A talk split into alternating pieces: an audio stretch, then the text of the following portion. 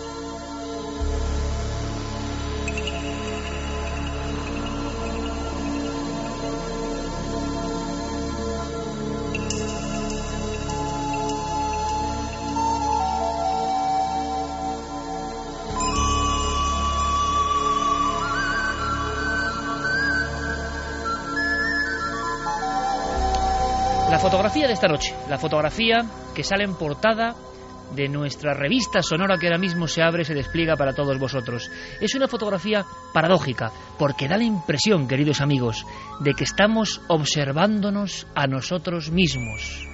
Estamos viendo, siendo testigos de nuestro propio nacimiento con la luz del confín del universo.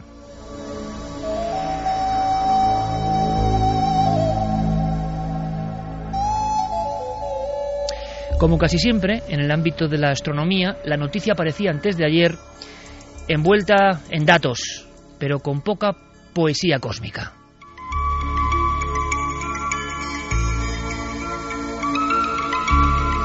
Ese telescopio Hubble llegaba precisamente a la última frontera, prácticamente en un viaje en el espacio y el tiempo, porque eso es la fotografía astronómica de las galaxias más lejanas, se encontraba con lo que llaman edad o zona de la oscuridad del cosmos.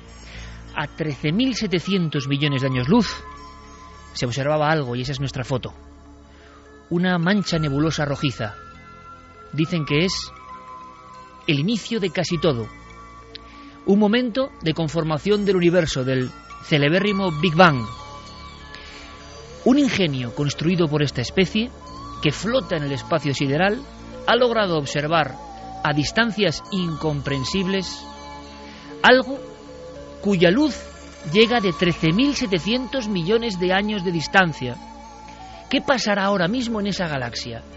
¿Seguirá estando esa misma galaxia? ¿Habrá otra cosa? Nunca lo sabremos. No hay tiempo en el mundo para saberlo. Pero resulta maravilloso que este mono humano que somos, este ser que hace no tanto tiempo se peleaba con huesos en mitad de áridas tierras, haya conseguido, con un hito que parece incomprensible, situar sobre sus cabezas unas gigantescas gafas que miran a la frontera de lo que somos nosotros mismos, porque esa nebulosa rojiza, a 13.700 millones de años luz, es el universo casi en su inicio. Y es también el misterio. ¿Qué pasaba en aquellos confines cósmicos? ¿Sabremos alguna vez de dónde venimos? Venimos todos, vosotros y yo, de esa mancha rojiza, casi invisible, más allá de las estrellas. Lo increíble, como dicen algunos científicos, es que a través de la tecnología estamos viendo el inicio de todo. Ahí se está produciendo, lo podemos fotografiar, lo podemos observar. Es imposible no ponerle poesía cósmica, es imposible no ponerle un poco de alma algo que no solo es ciencia. Estamos observando prácticamente las puertas de la realidad y un aparato humano lo está registrando. Ahora, lo estamos viendo. ¿Algún día lo comprenderemos? ¿Algún día entenderemos que nuestra sangre, nuestra piel, nuestra conciencia viene de allí? ¿Y quién puso eso? ¿Quién puso esa mancha rojiza en mitad del cosmos? ¿Solo el azar? ¿Un azar que ahora fotografiamos? En fin, nos miramos como al otro lado de un espejo. Y a mí me parece muy bonito que la noticia no solo sea eso, un teletipo, fotografiado el objeto del cosmos más lejano, mucho más allá de lo comprensible. creo que es bonito reseñar que en esa foto está nuestra esencia, lo más profundo de nosotros mismos, porque nosotros, ya lo sabéis, nuestra carne, nuestro cuerpo, nuestros ojos, vienen de ahí, de la mancha roja del polvo de estrellas.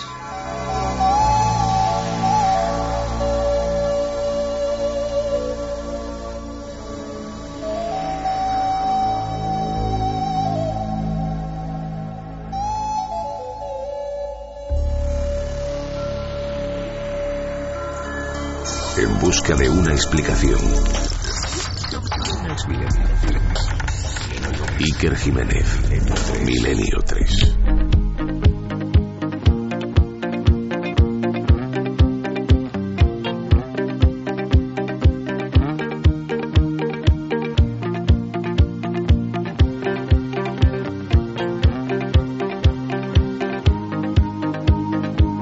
36 minutos, Milenio 3. Dicen los expertos también que hubo un tiempo de pronto en que todo era oscuridad en el universo. Y dicen que hace unos 14.000 millones de años luz, alguien precisamente prendió las bombillas, las miles de bombillas de las galaxias que ahora tenemos sobre la cabeza. Resulta difícil, si uno tiene un poquito de sensibilidad, no sentirse sujeto a todo eso. No sentir que hay cosas mucho más importantes, incluso, que nosotros mismos.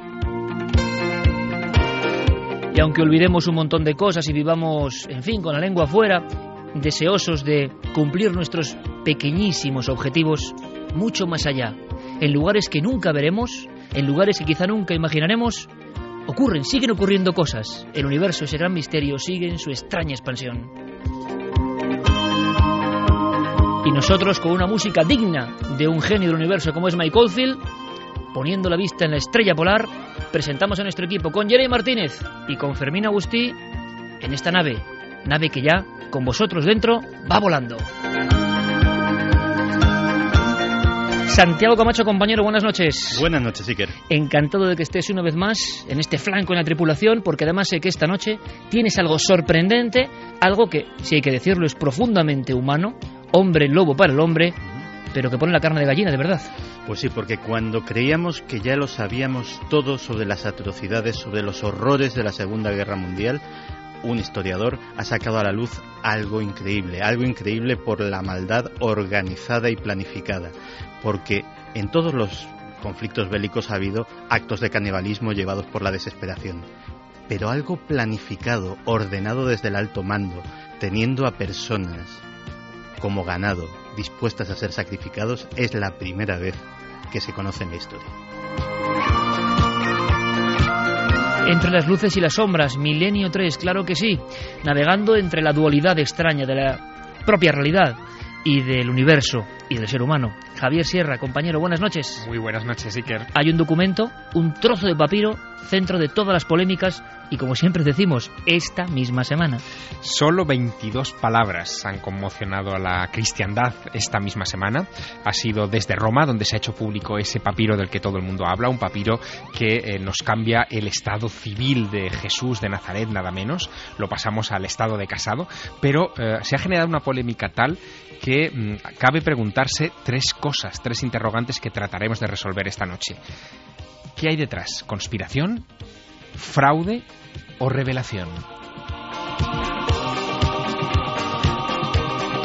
Última hora, Javier Pérez Campos, compañero, buenas noches. Buenas noches, sí. Aunque sea el titular nada más, el Vaticano se ha pronunciado hace escasas horas. Sí, ante una noticia de tal calado, desde luego el Vaticano, la reacción del Vaticano no podía hacerse esperar y ellos ya han dicho, no solo a través del Observatorio Romano, a través del periódico eh, donde Giovanni María Blan eh, habló de que, bueno, pues de que en el Vaticano eh, no se toma muy en serio esta noticia y no se le da demasiada veracidad, pues ya ha sido el propio portavoz del Vaticano, Federico Lombardi, el que ha dicho pues que todo esto eh, no hay que darle demasiada importancia, está intentando restar importancia al tema y, bueno, desde luego eh, él habla además de que existe una obsesión, eh, algunos expertos de su entorno además, de que existe esa obsesión por hacer de Jesús eh, un hombre cercano en vez del Hijo de Dios. Esa es la noticia que ha salido ahora mismo en torno a, sin duda, la polémica de la semana.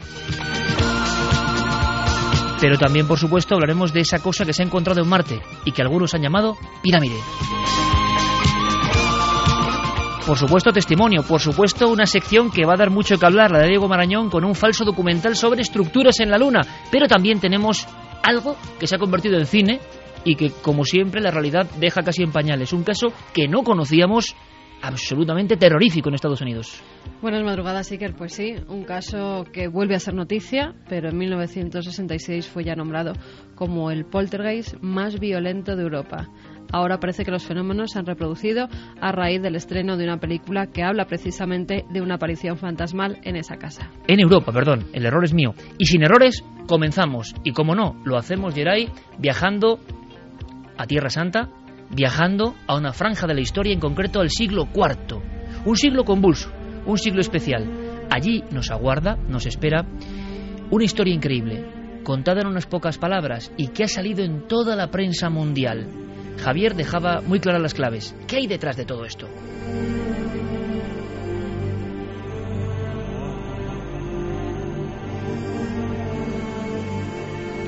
Por supuesto, abrimos vías de contacto desde ya, desde este instante. Además, el tema de Jesús lo hemos comprobado y es por lógica, y más con todos los últimos acontecimientos, la religión, que ha generado cosas buenísimas y también cosas como la sangre en la batalla, hay que decirlo. ¿Tiene que ver esto con la religión o va más allá? Podéis opinar y va a ser muy importante vuestro acento, vuestras cartas, no al director, cartas al programa. Las vías de contacto, como siempre, abiertas. Cartas digitales, claro. Milenio 3 con número arroba cadenacer.com si nos mandan un mail y también la nave del misterio, tanto en Twitter como en Facebook como en Google Plus. Que lo busquen y que nos hagan sus preguntas a través de estas vías o incluso también sus conclusiones o sus dudas. Por ejemplo, portadas de toda la prensa. Sacan al mismo tiempo la misma imagen, un trozo.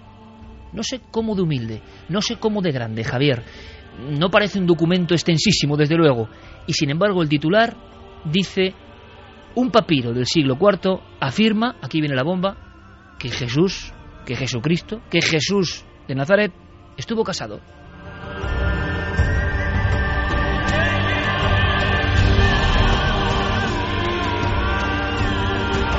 Y estamos, Javier Sierra, ya en esa época, en ese momento, o en el momento del hallazgo de este documento. ¿Qué hay detrás, amigo?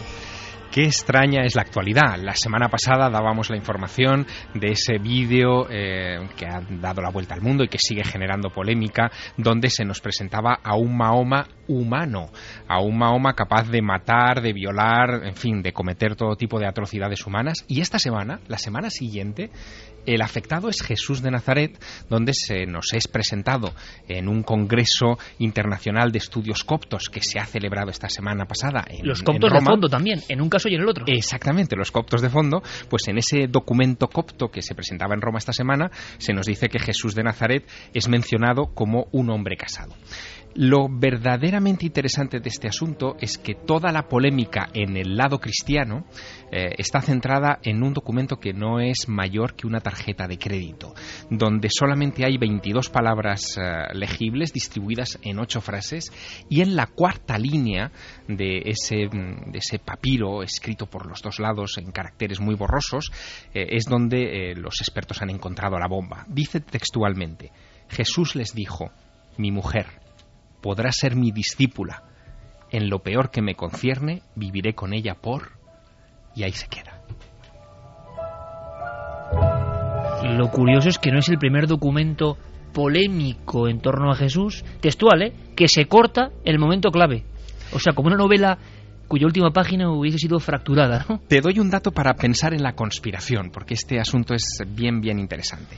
Quien ha presentado este documento no es eh, una investigadora cualquiera. Se llama Karen L. King, es una de las mejores especialistas del mundo en este tipo de documentos. Trabaja en la cátedra Hollis de la Escuela de Teología de Harvard, en los Estados Unidos, y ha publicado muchos libros sobre ese periodo eh, de los primeros siglos del cristianismo y de las sectas gnósticas, en fin, de los primeros grupos cristianos que creían diferentes cosas durante un tiempo hasta que a partir del siglo IV, justo en la época de este papiro, eh, en fin, la cosa se normativiza de alguna manera. Lo curioso es que esta mujer, Karen King, pertenece a una especie de club mm, de expertos mundiales que se hacen llamar el Seminario de Jesús y que ya en el año 2004 fueron los encargados de presentarnos el Evangelio de Judas. Mira por dónde hablaba yo de otro documento más o menos en suspense, ¿eh? El Evangelio de Judas. Exactamente, donde también se nos presenta a un Jesús muy humano, eh, incluso el propio Ireneo en su momento, uno de los padres de la Iglesia, arremetió contra este y otros textos de aquella época porque lo que nos presentaban era alguien muy alejado de la idea de divinidad que nos querían dar otras facciones del cristianismo. Bueno, pues todo eso surge de ese mismo círculo de intelectuales que investigan este tipo de revelaciones y que solamente las dan a conocer cuando de alguna manera cimientan esa idea de un Jesús eh, de carne y hueso. Ahora vamos a opinar, porque imagino que todos tenemos nuestra opinión y los oyentes también, que es la más importante. Pero claro, esto ya me suena a novela, Javier. Un grupo que hace estudios sobre Jesús, pero que tienen a su alcance, ojo, documentos que salen al día siguiente en todas las portadas del mundo. No es poca cosa. ¿eh? No es poca cosa. Claro, evidentemente el equipo de este programa lo primero que ha hecho ha sido ponerse en contacto con uno de los principales expertos en textos neotestamentarios en nuestro país. Eh, en fin, es un personaje que todos nuestros oyentes conocen y es de reconocido prestigio internacional, el profesor Antonio Piñero. Antonio Piñero, que es catedrático de filología neotestamentaria, es decir, que este asunto cae exactamente en su línea de especialización, nos hace una precisión de partida sobre este asunto del estado civil de Jesús de Nazaret y los documentos que lo sustentan. Yo lo primero que le diría esta noche a, los que nos oyen es que el estado marital de Jesús puede ser cualquiera. Es decir, yo pienso que un historiador puede pensar que Jesús era soltero, casado, viudo o incluso, como parece ser que puede decirse de los evangelios aceptados de la Iglesia, que tuviera su familia, pero que enfervecido por esa, ese deseo de predicar la inmediata venida del reino de Dios, que hubiera dejado momentáneamente a su familia por un cierto tiempo y lo mismo que Pedro y otros apóstoles se hubiera dedicado a, a pensarlo. Ahora bien, yo sí creo que los documentos que tenemos están condicionados por los que son los vencedores de aquel conjunto de cristianismos primitivos que eran diez o doce y que eh, lo que nos han quedado son documentos sobre todo de los vencedores. Y los vencedores son los que imponen la idea de Pablo, que recordemos que en Primera Corintios dice que él es célibe, él es un soltero. Y dice, como se va a acabar el mundo dentro de un momento, yo querría que, todo el, que toda la gente fuera como yo. Ahora bien, el que quiera que se case. Según Piñero, es perfectamente, por lo tanto, posible que Jesús, en fin, hubiera cambiado de estado civil y se hubiera casado o se hubiera emparejado, en fin, esto eh, es algo que en esa época podría haber sucedido. Pero fíjate, estamos ante un documento, ante una pieza de papiro eh, física eh, que han podido investigar estos eh, profesionales de la Universidad de Harvard y que son los que han presentado esta bomba informativa en este congreso en Roma, pero ese fragmento de papiro debe corresponder a algún texto, es decir, debe pertenecer a algún evangelio.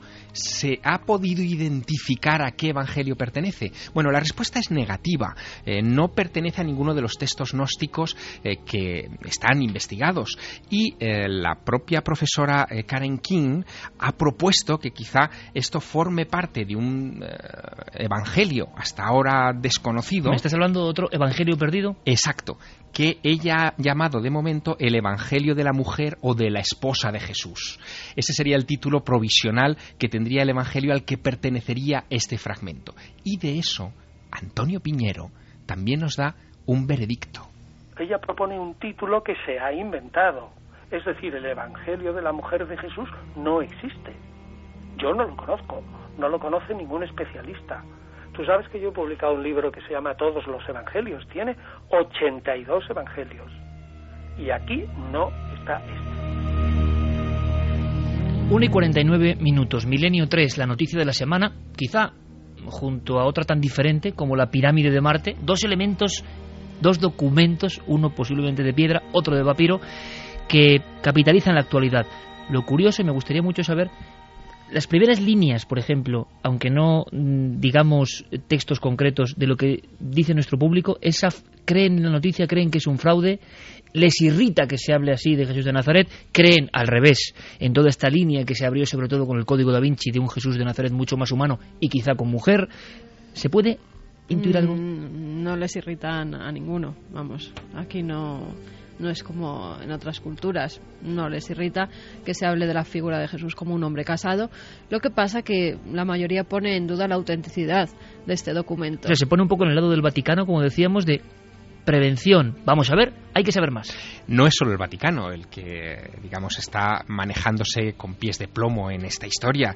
Eh, hace también escasas horas un profesor de la Universidad de Durham, el doctor Francis Watson, eh, decía que este Evangelio de la esposa de Jesús, eh, en fin, es una invención. Coincidía plenamente con el dictamen que acabamos de escuchar de Antonio Piñero y cree que se trata de fragmentos alterados del Evangelio de Tomás. Alterados es profeso, por alguien que busca esto. Bueno, es que el asunto es muy interesante porque él dice que esto ha sido hecho por alguien moderno que ha conectado mal eh, los textos, eh, alguien que no tenía la pericia suficiente como para, para hacer un fraude, eh, en fin, que engañara a los expertos, y que él se muestra muy atónito de que esto haya sido aceptado por la doctora King, por Karen King, porque es la autoridad mundial en esta materia. Luego, el profesor Watson se mostraba desconcertado. La autoridad mundial en la materia de este tipo de textos, que repito, luego son noticia mundial, ha sido engañada, entre comillas, según Francis Watson de la Universidad de Durham, pero es que según Aline Sisiu, que es una papirologista de la Universidad de Hamburgo, eh, en fin, su impresión es un poco parecida. Dice que la caligrafía no le parece auténtica, ha hecho unas manifestaciones también hace escasas horas a Associated Press, ya que el documento se ha publicado, como has dicho, en las portadas de, en fin, prácticamente todos los medios de comunicación del mundo, y eh, también pide mucha, mucha prudencia. ¿Qué es lo que va a pasar, por tanto, en las, eh, en las siguientes horas? ¿no? Eh, ¿Cómo va a reaccionar Karen King y ese grupo del Seminario de Jesús que ya en su momento dio a la luz el Evangelio de Judas y ahora este supuesto nuevo Evangelio de la mujer de Jesús? Bueno, mm, realmente no lo sabemos. Pero Antonio Piñero, que mm, suele subrayar la médula de los problemas en esta clase de polémicas, eh, dice que, en fin, que esto es un hallazgo, que podría ser un hallazgo, de momento hay que dar el beneficio de la duda, pero eh, entiende que para discutir sobre el asunto del estado civil de Jesús, si estaba o no casado, si tuvo relación con María Magdalena o no, si tuvo descendencia con ella o no, hay que fijarse en otros textos. Yo, sinceramente, me encantaría haber sido el descubridor ¿Por qué? Porque es un descubrimiento filológico. ¿Sabe lo que nos dice? Pues lo que nos dice es que en el siglo IV en Egipto la gente, los cristianos, tenían dinero para imprimir libros y para pensar sobre algunos temas. Pero yo creo que nada más. Tenemos 10 o 12 textos mucho más fuertes, mucho más fuertes que este. Textos más fuertes que este. Antonio Piñero, que hizo un fantástico libro, Jesús y las mujeres, em, nos habla de que hay otros documentos. A mí me extraña, primero, la facilidad eh, de ese criptogrupo, ya me parece de novela, eh, muy del Código da Vinci, en la trama, un grupo que tiene acceso a este tipo de material, que lo interpreta, y la pregunta es, ¿hay algo detrás? Porque no deja de ser casual, siempre acercándose la Semana Santa, en este caso no ha sido así, surgen documentos que nos cuentan otra historia distinta de la oficial, surgen incluso tumbas de Jesús apócrifas, surgen nichos donde está Jesús y su familia en huesos. Eh, todo esto que cuento ha sido portada mundial en los últimos 15 años. Surge incluso aquella urna cineraria o... ¿Os acordáis? Mm. Eh, bueno, incluso hasta... incluso hijos de Jesús en alguna ocasión. Y documentales alrededor de todos esos hallazgos. De este ya se va a hacer un documental. Claro, y se habla de una corriente eh, que quiere que esto salga a la luz Em, de forma casi de conspiración o de trama interna. Donde se han producido los, ah, digamos, eh, las réplicas más furibundas contra esto que está ocurriendo en estos momentos en Roma ha sido en Brasil. Allí eh, el asunto religioso es, eh, o la realidad religiosa es muy rica, mm, probablemente, bueno, sin el probablemente es mucho más rica que en España, se mezclan muchas tendencias de todo tipo. Y por ejemplo, allí los evangelistas, que tienen, en fin, mucho más peso que, en Europa, los pastores evangelistas han tachado esto inmediatamente de fraude. Y decía uno de ellos, el pastor Renato Bargens, que lo increíble es cómo hay cristianos que se dejan impresionar, y digo textualmente, leo textualmente, por bobadas de este tipo, ¿no? Lo, ha desacreditado de esa manera. Pero se ha generado un debate muy curioso sobre esta posibilidad de que estemos ante una conspiración.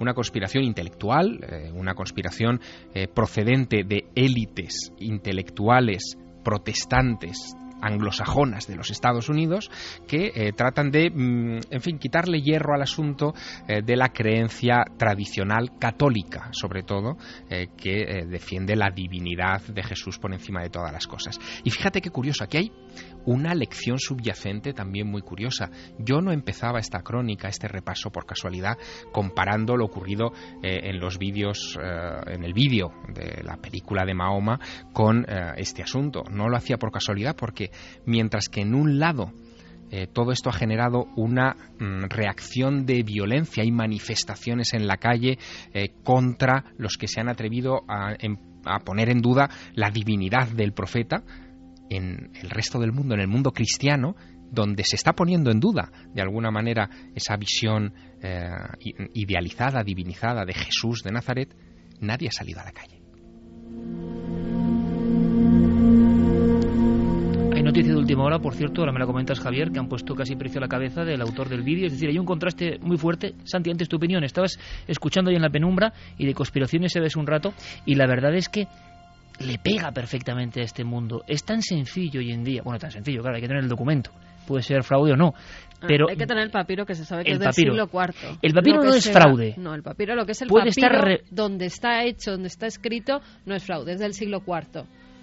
Lo que no saben si es fraude o no es la escritura y es lo que van a analizar ahora con análisis de tinta, que es lo que van a hacer próximamente ante las voces que ha habido ah. de que puede ser un fraude. O sea, la base, esto es una investigación como del CSI de los papiros, la base es auténtica. Sí que ya se sabe, se ha autentificado que es del siglo IV.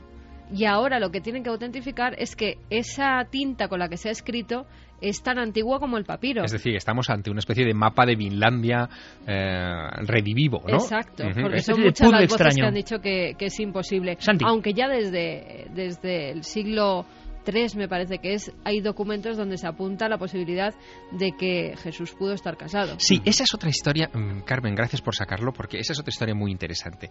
Es verdad, es decir, la existencia de documentos antiguos del siglo II, III, donde se habla de que Jesús y María Magdalena eran cónyuges o tenían una relación mm. marital, eh, eso no es una invención de este o sea, no es el primer documento. No, no, no, en absoluto. Esto está en los documentos gnósticos, por ejemplo, que mencionaba Antonio Piñero. Pero también hay una cosa que hay que valorar. Muchos de esos documentos han tardado eh, tiempo, de hecho se han recuperado en el siglo XX o finales del XIX, eh, han tardado tiempo, por lo tanto, en llegar a la mesa de los investigadores porque la iglesia que se constituye a partir del siglo IV los persigue y los destruye. Eh, la gran dificultad de acceder a este tipo de material es que la iglesia lo ha destruido. ¿Dónde estaba este documento, Santi? ¿Tu opinión conspiranoica? Pues la verdad es que es muy... Si la tienes, claro, igual no. Hombre, conspiranoica sobre el asunto, eh, yo solo me congratularía de que se descubriese que el documento es verídico porque, entre otras cosas, daría pie no solamente al matrimonio de Jesús, sino también a la posibilidad de una descendencia que ha sido objeto y centro de muchísimos muchísimas teorías de conspiración. Y también porque, sin ser ni muchísimo menos más que un, eh, analista muy aficionado al tema evangélico, a mí personalmente me eh, revelaría la solución a un enigma que desde que leí por primera vez los evangelios siempre he tenido, que era quién se casaba en la boda de Canaán porque eh, al novio no se le menciona nunca y a mí siempre me había llamado mucho la atención que si Jesús era un simple invitado allí, ¿por qué llega su madre, que también estaba presente, y le dice que se está acabando el vino? Oye, pues no es asunto mío, no me voy a poner aquí a convertir agua en vino en la boda de otro. A mí siempre me había parecido que lo más lógico era que fuera el propio Jesús el que se casaba en la boda de Cana, pero vamos, eso ya es una teoría personal Vamos allá, se están apuntando más posibilidades y es que eh, si esto estaba en manos de un coleccionista privado, que lo pudo comprar, no se sabe quién se lo vendió, sí se sabe que pudo salir de Egipto, si es que el documento es verdadero, y que pudo salir antes incluso de que se pusieran normas para que las antigüedades se vendieran fuera. A mí me extraña tanto que un papiro de este nivel. Se está montando toda una historia eh, de Indiana Jones eh, a raíz de, este descubrimiento y de la publicación, sobre todo, de hacerse público, de cuando han dicho que. Esto sería un documento de, los, de esa famosa y extraña, y hemos estado allí, biblioteca de Nag Hammadi. Hmm. Eh, posiblemente o no. No, no, no, no. No, no, estamos, hablando, no, no estamos hablando de un texto de Nag Hammadi. Los libros de Eran libros. Eh, estos son papiros, son fragmentos de no Es un documento Dice que, puede ser parte de un códice, ha dicho la, estudiosa, que puede ser parte de un códice. Ahora, ahora, lo curioso de todo esto es que todo este material Y, es una importante lección a recordar también. Todo este material de los cimientos del cristianismo surge de Egipto. Eh, de hecho, y eh, valga como recordatorio, el fragmento del Nuevo Testamento más antiguo que se conoce está escrito sobre papiro, es el papiro P52, también conocido como el papiro de la biblioteca de Rylands, y que está escrito en griego y está fechado aproximadamente en el 125 después de Cristo. Es decir, que entre los hechos bíblicos y la crónica por escrito pasó un siglo y pico por lo menos, y se escribió en el país de los faraones. Es curioso porque, eh, y yo he escuchado al propio Antonio Peñón en alguna ocasión decirlo, cuando surgieron las tumbas de Jesús, que al final no tenía ni pies ni cabeza aquello, pero dio la vuelta al mundo también, eh, se hablaba de Sincha Jacobovici, un documentalista de origen judío, patrocinado o producido en ocasiones por James Cameron, ni más ni menos, con una idea muy clara de eh, humanizar a Jesús y quitarle su raíz divina. Otra conspiración, en este caso, yo no sé si judeo-masónica, pero se dijo también, ¿no? Es que esa idea le encaja perfectamente al ideal judío. Los judíos no admiten que eh, Jesús de Nazaret fuera el Mesías, em, sino un tipo que pasaba por allí, uno de los tantos locos místicos que en el siglo I eh, iban a las puertas del templo de Jerusalén a dar sus prédicas y poco más. Luego, el hecho de que este tipo de documentos eh, en fin, humanicen de esa manera a Jesús, encaja en esa línea. Hombre, no olvidemos tampoco que buena parte de la financiación de la Universidad de Harvard es de origen judío. Pero bueno, esto puede ser casualidad. bueno, casualidad o no. ¿Qué dice nuestra audiencia, Caro, en este momento? Porque son esas esas cosas que están pasando ahora mismo, que ha pasado esta semana esto, y que llevadas al ámbito de la novela del bestseller, fíjate la que se montó con el Código da Vinci, y todo surgió de una noticia más o menos así. Hmm, bueno, y todas las obras también que ha habido donde ponían a María Magdalena, ¿no? Como discípula de Jesús, todos los pintores que la han pintado como eso, precisamente por documentos antiguos que ya apuntaban esa posibilidad. Borja Fernández nos dice, yo es que no me creo nada. Ha salido varias veces este tema sin ningún argumento veraz y seguro que este papiro encontrado dicen que dudan ya del su autenticidad. Óscar Utrilla, aquí se comenta, es como decir, no es nada raro que estuviera casado para la época en la que se supone que existió, el histórico, se supone, y con hijos. Otro ya es lo que nos han vendido la Iglesia, que eso sí que no me lo creo, y como ya he dicho, de descubrirse que en efecto existió y que estuvo casado y con, y con hijos, su negocio se viene abajo el de la Iglesia. teoría también, bueno. Buenas noches, milenarios. Si aun siendo hijo de Dios, la Iglesia nos ha dicho históricamente que Jesús vivió sus 33 años como un hombre mortal, no veo por qué no podría haber sido un hombre casado. Ni le doy veracidad ni se la quito al papiro encontrado y creo que casado o no, lo que no le quita relevancia es la figura de Jesús como tal, nos dice Carlos desde Lorca. Buenas noches, milenarios, seguimos con lo mismo. Sea cierto o no, creo que poco importa, más a excepción de dogmáticos o de creyentes muy férreos, con respeto. Nos olvidamos a menudo del contexto histórico en el que vivió, tampoco el origen társico de los que escriben ese documento casi 400 años después. Si se duda acerca de la vida y origen de alguien tan cercano en el tiempo como Colón, hace 1500 años, más son unos cuantos. Bueno, es que si se aceptara que Jesús estuvo casado, eh, para la Iglesia el asunto sería, en fin, delicado, porque ¿qué hacemos con el celibato? Vamos a hacer una cosa, enseguida vamos a viajar a Marte, enseguida vamos a marcharnos al espacio exterior para saber algo de esa pirámide. El Vaticano, como decíamos, no dice fraude, dice quitarle importancia, pero tampoco se ha atrevido a, dar un veredicto sobre este papiro. Son cosas como que le pillan siempre a contracorriente y en un principio no se había pronunciado ahora luego siempre analizan la cuestión y dicen algo. Sí, a través, eh, sobre todo, bueno, primero fue el director del observatorio el que dijo que había que tener cautela y que además había un auténtico comercio de documentos falsos entre los que podría incluirse este. Esto es interesante. Auténtico comercio de documentos falsos hoy. de reliquias históricas, digamos, documentales. Alguien que te hace un documento falso no te lo hace con un papiro del siglo IV. Vete a ver. Es que un papiro del siglo IV vale. ¿Vale tanto? Sí, sí, es, una rareza. Es una rareza total que no, yo pregunto, yo pregunto. Vamos a ver, un papiro, a ver si hay algún experto en papiros que nos diga cuánto vale un un papiro después de pasados tantos siglos es una planta. Sí, sí, sí, sí. No se mantiene tan indemne como esto. Algunos se conservan, los que han sido guardados para que se conociera la historia que estaba allí escrita, sí que son los que se han conservado mejor, pero los papiros normalmente la mayoría, además si vemos en las subastas de antigüedades, la mayoría están muy muy perjudicados. este no parece tan deteriorado, eh, por lo menos en la imagen, parece que tiene bueno, está compacto y y es curioso, se entienden bastante bien los términos, ¿no? Por lo menos en la fotografía, que ahora seguro cualquiera de nuestros oyentes puede acceder a ella a través de Internet. Más cosas que ha dicho el Vaticano. Ojo con ese comercio, lo dejamos ahí, me parece muy interesante. En este caso, Giovanni eh, María Vian, eh, del Observatorio, aseguraba también, o teorizaba que podría tratarse de un eh, evangelio apócrifo y él lo dejaba, lo, llamaba así y decía que no podía darse ninguna respuesta mucho más allá. Y luego eh, algunos expertos que rodean al Vaticano, como por ejemplo el experto biblista Agustín Gizkak, dice que este tipo de documentos lo único que pretenden es eh, reavivar el fantasma de, bueno, de libros y de novelas como el Código da Vinci. O sea, vuelve a mencionarse eh, Una vez más sale ese nombre. Como un fantasma un poco oscuro, ¿no? Sí.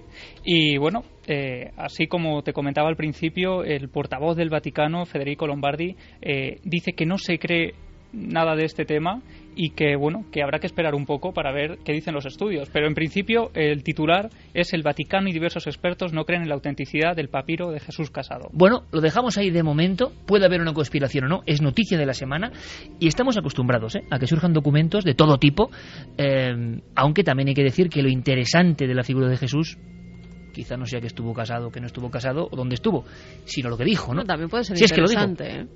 También puede y ser también interesante. puede ser interesante la figura de María al lado de Jesús. Bueno, pues es un tema, desde luego, y desarrollar. Si influía en él para hacer determinadas cosas o no. Yo creo que sí que es muy interesante. Por lo menos podemos cerrar esta noticia diciendo que la profesora Karen King de, de la Universidad de Harvard eh, no va a ver eh, su cabeza puesta a precio. La noticia que dan los periódicos mañana, en la edición del domingo, eh, es bastante sorprendente. Un ministro pakistaní ha puesto precio a la cabeza del director de la película de Mahoma. Va a pagar 100.000 eh, dólares a aquel que eh, lo, lo, mate. Eh, esto lo ha dicho un ministro pakistaní. Esto lo ha dicho. O sea, la vida el, de un hombre vale 100.000 dólares. Exacto. Para, para Gulim Ahmed Bilior, titular de ferrocarriles del de, gobierno de Pakistán, eh, vale 100.000 dólares la cabeza del asesino. Tienes la página del Mundo de Mañana, ¿no? La página del Mundo de Mañana con un destacado que es sorprendente. Dice, asesinaría con mis propias manos a ese blasfemo. Luego que me detengan. Esto lo dice el ministro, ¿eh? Y, en fin, por lo menos la profesora que ha sacado este documento no tiene ese, esa especie de espada de Damocles, ¿no? Ahora, ¿en qué mundo vivimos también, eh? Y no van a hacer nada con este ministro. Pues de momento estas no son es cultura. Claro. en fin. Porque vamos, habrá fin. mucha gente que piense como él. De todas formas, eh, la Pero religión. Qué lección, ¿eh? Qué sí, lección. la religión está. Eh, bueno, ha sido la causa de tantas cosas, ¿no? Entonces está tan metida a fuego y sangre en algunas personas que surgen reacciones tan increíbles como esta. Nosotros, desde luego, esperamos que aquí no ocurra nada de eso. Al contrario, que analicemos con cierta pausa estos documentos que van saliendo y que pueden ser conspiración o no. Ojalá tengamos tiempo incluso este año para saber algo más, porque lo peor es que habitualmente llega el manto del silencio y no se vuelve a hablar nada. Portadas de periódicos mundiales y luego nada. ¿Pasará lo mismo con Marte? ¿Pasará lo mismo con la extraña pirámide marciana? Y esto es lo que me gusta a mí, Javier, decir, que esta semana se ha encontrado ese otro artilugio. Hablábamos de un artilugio humano que es increíble, ¿no? Recordando un poco a 2001, ese mono que tira el hueso al cielo y se convierte en una nave, ¿no? Bueno, pues esa nave se ha encontrado con algo en mitad del planeta rojo. En las orillas del océano cósmico.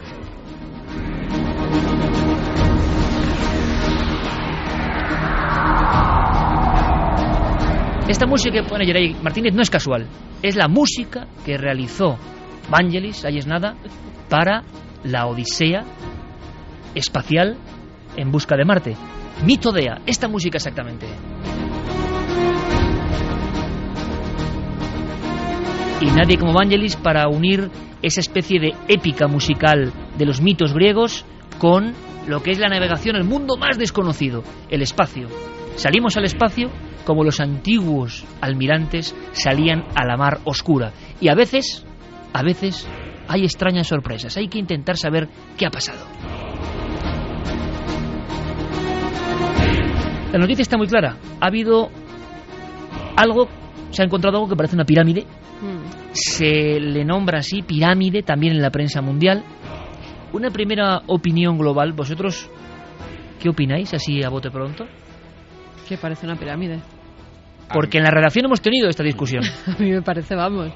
que la naturaleza... Pero una pirámide es una roca más o menos deformada. ¿Sabes a mí lo que me parece? En la punta de, de las pirámides. Lo que es el piramidón.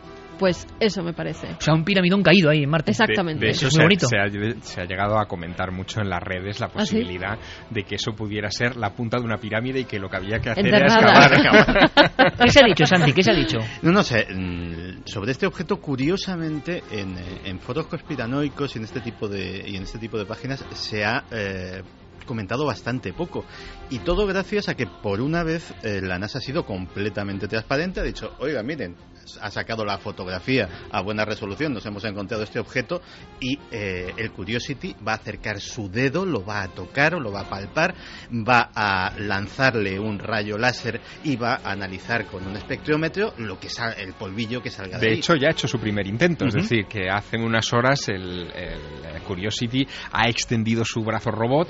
Mm, Lo que se veía en las imágenes era la sombra de ese brazo robot acercándose a la pirámide y era bastante espectacular. Yo lo que quisiera subrayar, al margen de lo que pueda ser esa pirámide, es de verdad el milagro tecnológico que supone que podamos estar viendo casi casi a tiempo real eh, algo que está sucediendo en la superficie de Marte. Ese robot lleva 47 días allí enviando sin cesar eh, imágenes e información de la superficie de un mundo que, que, en fin, que, que- que es de ciencia ficción Lo para que pasa muchos. es que ¿no? con el láser ese se puede encargar la supuesta pirámide, ¿no? Bueno, Porque si impacta en algún lado, no se sabe de qué roca está hecho, si impacta en algún lado o justo en el medio tal, nos quedamos sin pirámide. Bueno, lo que es importante es determinar la naturaleza de la pirámide. Una de las hipótesis que se está barajando es que pueda tratarse eh, de un meteorito. Eh, nosotros sabemos que en, la Tierra aparecen eh, ocasionalmente lo que se llaman meteoritos orientados. Se trata de rocas metálicas que según cómo entran en la atmósfera, pues adquieren formas caprichosas y una de esas formas caprichosas suele ser la forma de una pirámide. Fíjate si es interesante el asunto que se cree que algunas de esas piedras espaciales orientadas han dado pie incluso a importantes religiones, como por ejemplo la religión egipcia. Eh, La religión egipcia, la madre de las pirámides, por cierto, eh, surge a raíz de una piedra que llaman Benben, que era un meteorito orientado en forma de pirámide y que se veneró durante siglos en Heliópolis. Y yo voy más allá. ¿Os acordáis de las famosas fotografías de la sonda Viking, las primeras que nos muestran Marte, y además con esa especie de granulado en la imagen? Ahora lo vemos todo tan nítido que le quita un poco de misterio, pero aquellas fotos causaron una enorme expectación. Y había pirámides, o se habló de que había formas piramidales gigantescas. Luego eso acabó como la cara de Marte, ensombrecida por las sombras y las luces, nunca mejor dicho. Pero, lo, lo decíamos hace unas semanas en Cuarto Milenio, quedaban y yo no sé qué ha pasado con eso, algunos otros monolitos o cosas extrañas o sombras en Marte que son raras. ¿Esto forma parte de todo ese ámbito del misterio o los científicos lo tienen muy claro? Vosotros conocéis, eh, Javier Carmen, a, a Francisco Anguita. Mm, sí. Yo creo que el gran experto en Marte científico de este país, ¿no? Y experto en la geología marciana, que ha hecho unos libros impresionantes sobre Marte. Le hemos preguntado a ver qué opinaba sobre esto que llaman pirámide. Y hombre, yo creo que él eh, reflexiona y desde luego no puede negar que es un hecho curioso. Vamos a ver qué nos cuenta. Lo que más eh, me recuerda en, en geología terrestre es lo que llaman un canto facetado, un dry canter, que son eh, piedras de, de esa forma aproximada, como tetraedros, que se encuentran en los desiertos y que son moderadas por el viento. Yo he visto muchas, por ejemplo, en el desierto de Australia. Eh, lo raro es el tamaño, porque los que yo conozco tienen, pues yo qué sé, 5 o 7 centímetros de, de, dimensiones y esto tiene como unos 25 centímetros, según he leído. Y por otra parte se suelen encontrar en, en grupos grandes, de manera que no, no aparecen aislados como este, sino en, en, en congregaciones. Eh, parece como si tuviera una dureza superior a la del terreno, porque precisamente por eso tiene esas caras planas. Yo creo que es algo de producto eólico, es decir, de erosión por el viento. Erosión por viento, dice el máximo especialista en España del estudio de los enigmas geológicos de Marte. Parece que no se ha encontrado con grandes misterios de momento y este puede ser el primero, ¿no? El primer encuentro con algo que no casa muy bien. Y vuelve de inmediato eh, en las redes y en el inconsciente colectivo el amor eterno por Marte y sus misterios. Y yo no sé si acoplan nuevas conspiraciones. Lo que me sorprendió es saber, por ejemplo, que esas fotos tan extrañas del célebre monolito, pero este gigantesco del año 2009, Santi, y tú me lo comentabas, sigue sin resolverse eso. Y a mí eso, valga la redundancia de nuevo, no, no me parece muy normal que una cosa de ese tamaño no se sepa lo que es en el planeta rojo. A nivel de conspiración rara en Marte es lo más extraño ahora mismo. No esta pirámide, sino las fotografías del 2009 de origen soviético. Posiblemente sean eh, de las más extrañas, pero yo creo que se han fotografiado y se han analizado cosas más extrañas. ¿Más extrañas? Más extrañas. Eh, hace unos años, eh, analizando imágenes de la sonda Mars Global Surveyor, un equipo de investigación húngaro llegó a una, y lo publicó en varias revistas científicas, a una conclusión sorprendente y era que lo que se eh, reflejaba en esas fotos, en las que aparecía un inmenso mar de dunas salpicado por lo que parecía echándole un poquito de imaginación, arbustos, montones de, arbustos como puede pasar en cualquier desierto de la Tierra, eran realmente arbustos o algún tipo de forma de vida vegetal. ¿En qué se basaban? Pues en que la Mars Global Surveyor, lógicamente, hace varias fotos de las mismas zonas en diferentes épocas del año.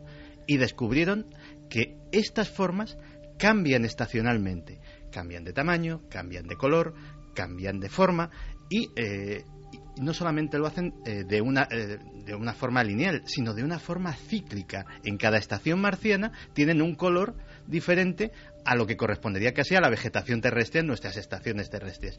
Y eso es posiblemente ahora mismo una de las mayores controversias de todas las fotografías de Marte.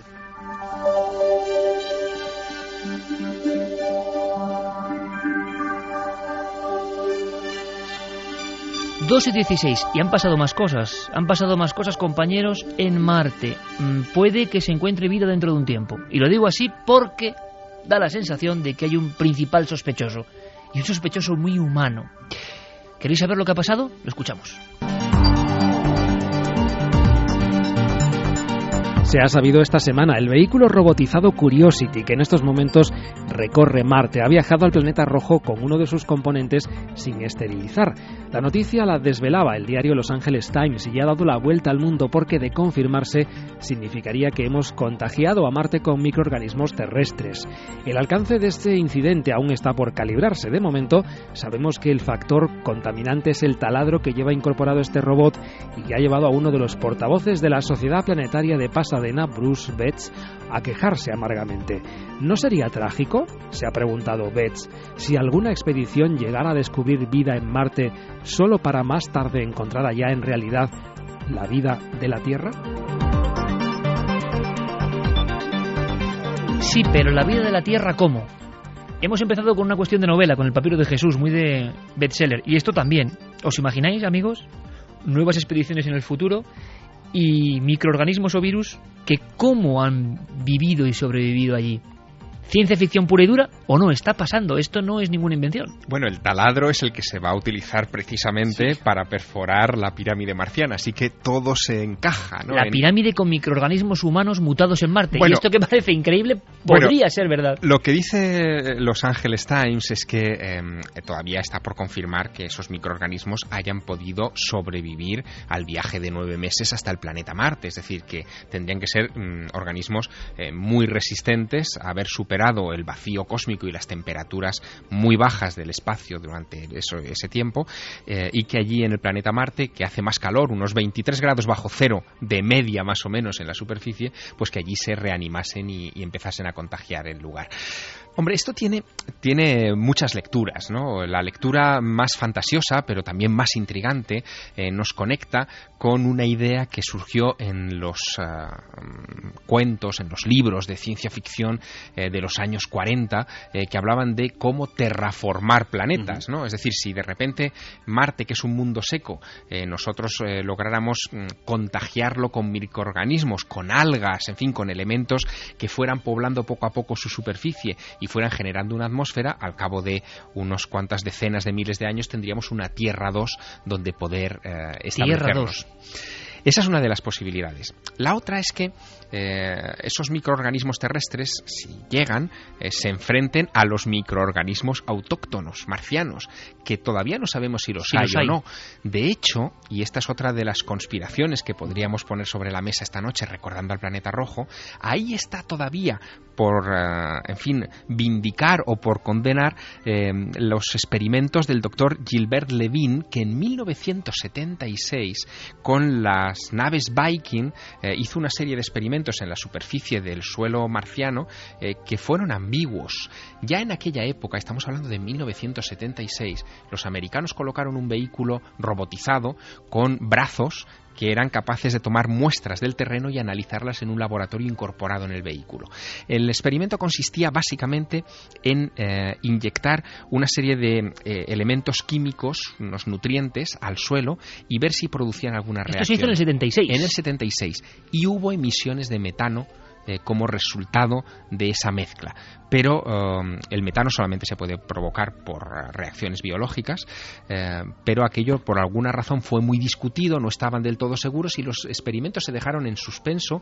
Eh, el propio doctor Levin cayó en una depresión terrible y emprendió una campaña contra la NASA diciendo que estaban silenciando la prueba de que habían encontrado vida extraterrestre y esa, en fin, esa polémica ahora con los nuevos experimentos de la Curiosity podría reactivarse. Qué alucinante historia, porque hay quien piensa que es el futuro próximo, el siguiente viaje cósmico para esta humanidad, que es capaz de cargarse, lo decíamos aquí, incluso un planeta que no es el suyo. Si esto ocurre, los virus, eh, en fin, son tenaces. Es ¿eh? que como especie somos de lo que no hay, somos capaces de cargarnos un planeta en el que todavía no hemos puesto el pie. O sea, esto yo creo que no, eh, ya va a ser difícil de superar. Y, es posible, no es, ciencia ficción. Es más, en España siempre Marte ha generado una especial fascinación. Hemos tenido grandes eh, escritores sobre el tema de Marte, como Marius Yeguet y tantos otros, ¿no? Poetas del cosmos que escribían de ovnis, escribían de cosas y vinculaban de alguna manera la aparición de misterios con Marte. Se hizo la famosa línea Bayona-Vichy de los años 50, programando en las observaciones ocurridas sobre territorio francés y español con las llamadas bienales de Marte o aproximaciones de Marte a la Tierra o menor distancia. Pero hay más, y hay, hay cosas muy bonitas, que ahora que estamos en Marte, podemos decirlo, estamos en un programa de radio y estamos sobre Marte en el 2012, y está pasando ahora mismo, y estamos contando cosas.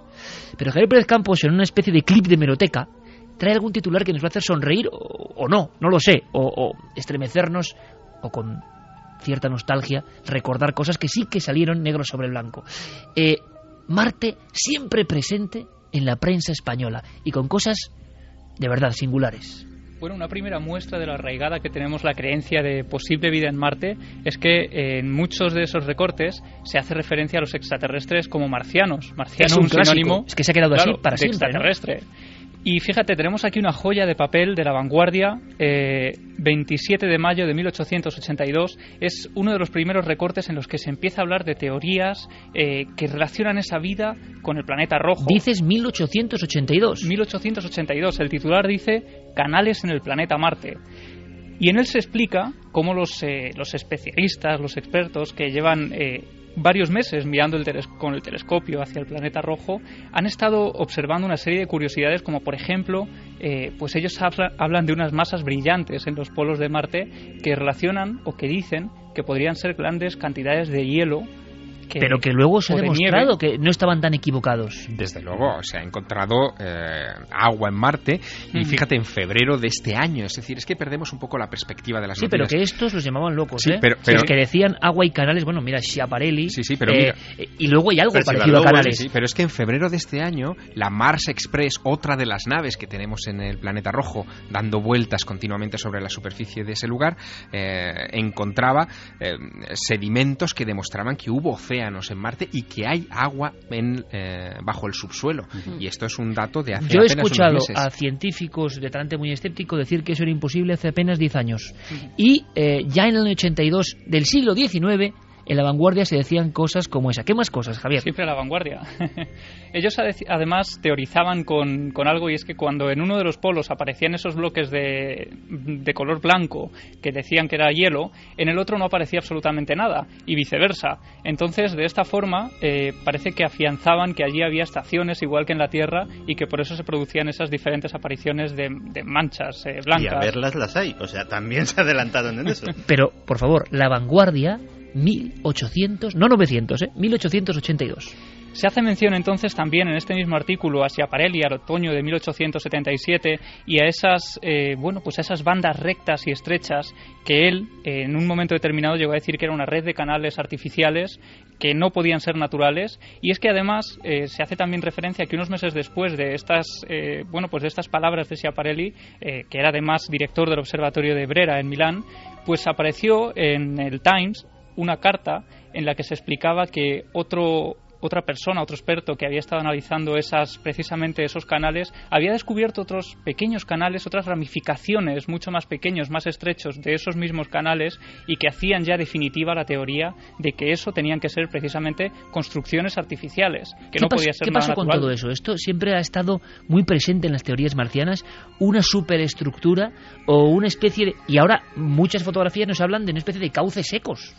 Pues básicamente lo que pasó es que cuando llegaron las naves Mariner, que fueron los primeros ingenios humanos en alcanzar eh, Marte, eh, y que mandaron apenas unas pocas fotografías eh, de la superficie, pues se vio que allí esos canales brillaban por su ausencia, no estaban.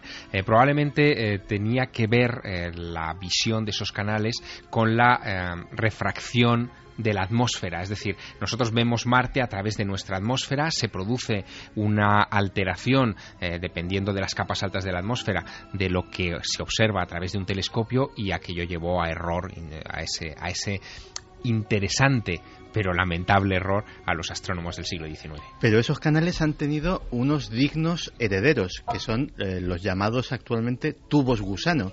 Los tubos gusano eh, han sido también detectados por la Mars Global Surveyor, están fotografiados en diversas ocasiones y nadie sabe lo que son.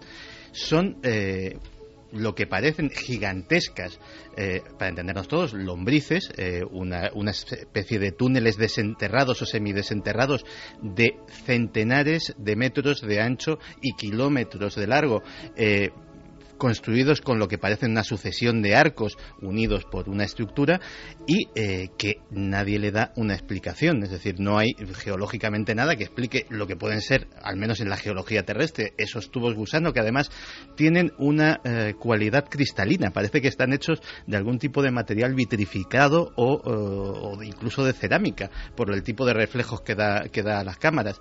Y es otro de esos enigmas marcianos que todavía no se han resuelto. Hay quien piensa que Marte fue un lugar donde la vida fracasó, que llegó a haber vida, que llegó a haber vegetación, que llegó a haber un mundo parecido a la Tierra y que tenemos que fijarnos muy bien en el ejemplo de esa mancha rojiza en mitad del cosmos, porque es quizá el futuro, ojalá no, de nuestra especie y de nuestro ecosistema. Vamos a acabar con viajes a Marte, pero ya verás qué interesante. Javier, viajes a Marte eh, como algo que iba a ser realidad y que casi se anunciaba, no sé si en los años 60-70 en España.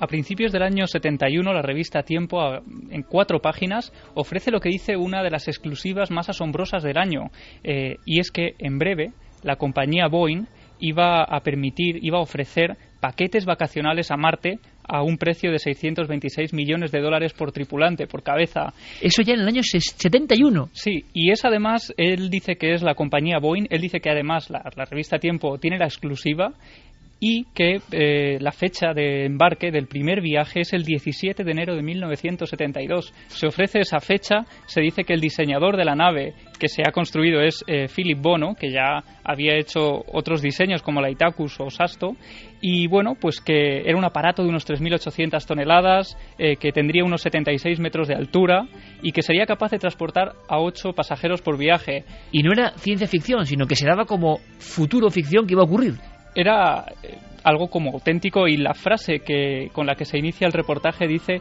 cruceros intersiderales en las mejores condiciones de seguridad y confort. Siempre hemos querido estar en Marte, pero hay novedades de ultimísima hora, Javier. Hay novedades. Mañana se inaugura en Madrid el séptimo Congreso Europeo de Ciencias Planetarias, donde se van a reunir 600 científicos de todo el mundo para hablar precisamente de lo que está sucediendo en Marte y en otros puntos de nuestro sistema solar. Vamos a estar atentos porque se van a presentar de, desde mañana hasta el viernes que viene 900 ponencias. 900, conferencias. ¿Es No- posible? Sí, sí, porque son eh, la mayoría de ellos trabajos técnicos muy breves que remiten eh, después a información técnica que se repartirá en ese congreso. Pero es curioso que precisamente ahora se concentren los En científicos planetarios del mundo en Madrid. Es la primera vez que se hace este Congreso de Ciencias Planetarias en Madrid y se va a hablar precisamente de, de Marte, donde la estrella va a ser la Curiosity. Y la pirámide, seguro. Sí, sí, y la pirámide sin duda. Y también se van a repasar cosas que han pasado esta semana y que, si me permites, a mí me han dado mucho que pensar. Esta semana el Curiosity nos hacía llegar también una fotografía, en realidad es una autofotografía, en la que es- aparecía una placa eh, donde eh, se veía eh, la firma de eh, nueve personas, entre ellas el presidente Obama y el vicepresidente eh, Biden, eh, de los implicados, digamos, en poner ese robot en Marte. Pero la reflexión es la siguiente, Iker. Estamos perdiendo eh, cierto espíritu de exploración del espacio, porque esa placa, a diferencia de otras placas famosas anteriores que han viajado en otras naves, no tiene texto. Es una placa simplemente con las firmas, burocrática.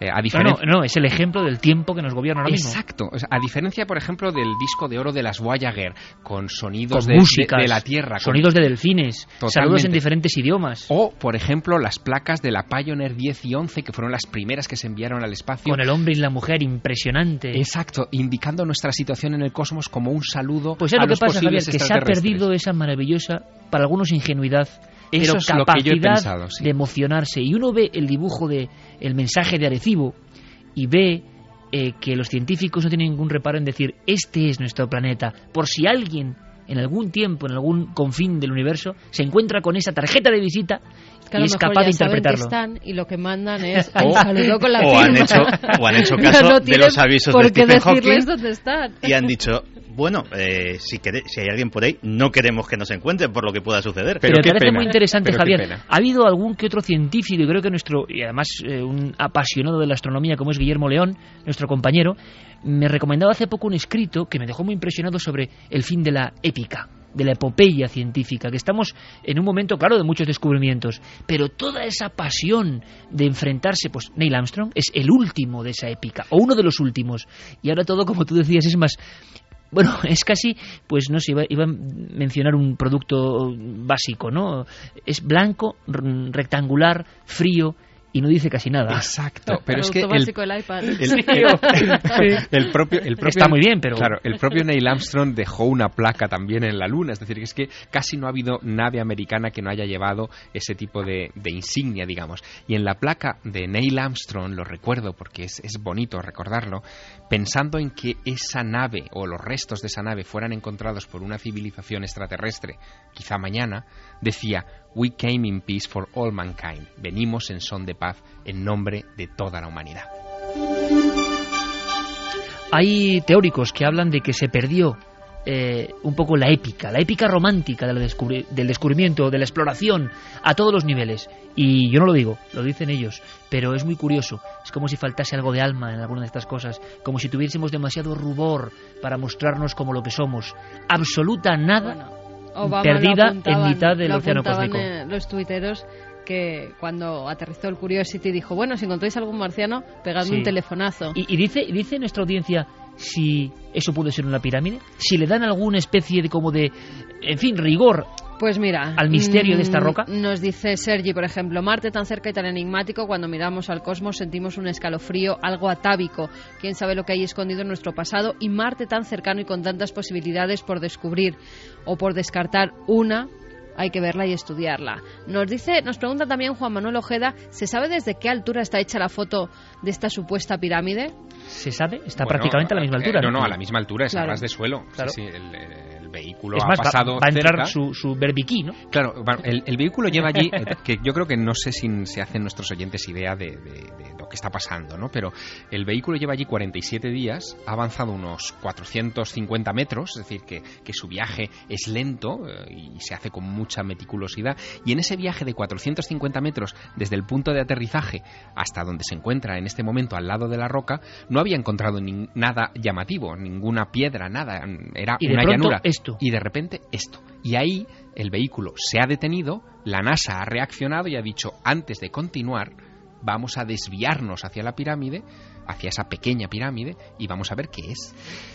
Francisco dice es curiosa la posición del objeto en perfecta verticalidad y su singular aislamiento.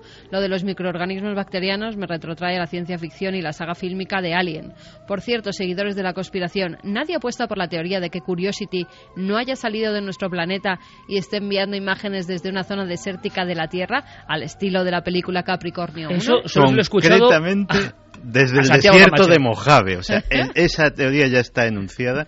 Y eh, no solo, pero además los que la han enunciado, pues eh, se lo han currado. O sea, han, eh, es muy elaborada porque eh, no solamente comparan la orografía del sitio donde está el Curiosity con la orografía del desierto de Mojave, sino que han notado que eh, en ambos sitios, en el desierto de Mojave hay una cosa que se llama la niebla intermedia, que es eh, una niebla que se aprecia en el horizonte justo eh, cortando por la mitad las montañas del fondo. Dice, pues eso mismo es lo que está sucediendo eh, en las fotografías del Curiosity. Así que blanco y en botella leche, lo que Pues están no, haciendo es en Chile. Que Anda. nosotros vimos a uno de la NASA haciendo pruebas. ¿Te acuerdas? Sí, sí. Estaban haciendo pruebas precisamente porque se creía que era muy parecido eh, A ver, estaban filmando. Sí, sí, en serio, que estaban haciendo allí pruebas Sí, y sí, pudimos entrevistar a alguno.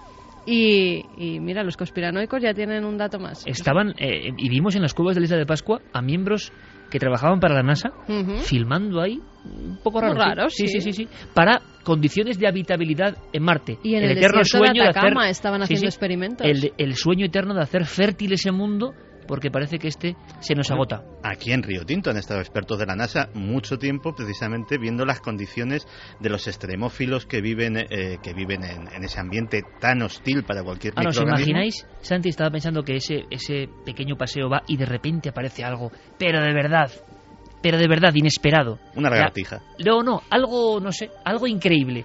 La gran pregunta que se hace el público es, ¿nos llegaría esa información? ¿Realmente seríamos conscientes de ese momento histórico? Pues no lo sé, pero mm, eh, lo que sí que es de mm, alabar es el esfuerzo que está haciendo la Administración Norteamericana del Espacio, la NASA, eh, por transmitir información. Los científicos implicados en este asunto tienen una especie de blog televisivo donde ellos en primera persona cuentan los avances de cada día y lo ponen en Internet. En fin, cualquiera que quiera seguir esto mm, tiene más Están acceso a la información medios, ¿no? que nunca. que Exacto. nunca. Vamos a hacer una cosa, porque esta es la parte de la pura información y esto también ha pasado esta misma semana y tenemos que contaros todo. Luego en la tercera hora, por supuesto, testimonio que tiene que ver con cámaras y tiene que ver con una sorpresa mucho más aterradora y luego, por supuesto, la sección de Diego Marañón. Pero ahora, si os parece, vamos a ir a un ámbito un poco más desagradable porque Santiago Camacho nos va a contar la historia de unos documentos, brevemente, pero unos documentos que son impactantes y que muestran una vez más eso, la oscuridad del género humano. Documentos que tienen que ver con auténticos desastres de la guerra.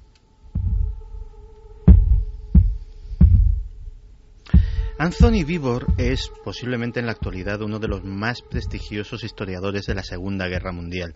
Ha escrito varios libros sobre el frente europeo, sobre Stalingrado, sobre el desembarco de Normandía y eh, su último trabajo, que va a ser publicado en breves semanas, es sobre la Guerra del Pacífico.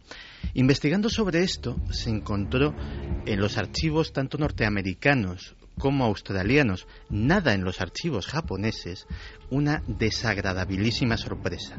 Una sorpresa que hacía ya tiempo se había encontrado un colega suyo, un japonés, también en los archivos australianos, llamado Yuri Tanaka. Me encontré un gran número de documentos australianos clasificados que decían crímenes de guerra japoneses cerrados, crímenes de guerra japoneses cerrados. Me pareció muy extraño y decidí solicitar que se publicaran aplicando la ley de libertad de información. Descubrí que en su mayoría eran casos de canibalismo. Casos de canibalismo, pero no casos de canibalismo como pudo, pudo suceder en Stalingrado, como pudo suceder en otras batallas en las cuales los soldados estaban desesperados, tenían que sobrevivir y recurrían a los cadáveres o incluso a los cuerpos de sus propios compañeros. No. En este caso, eh, todo comienza eh, con los 140.000 hombres japoneses que están ocupando Papúa Nueva Guinea.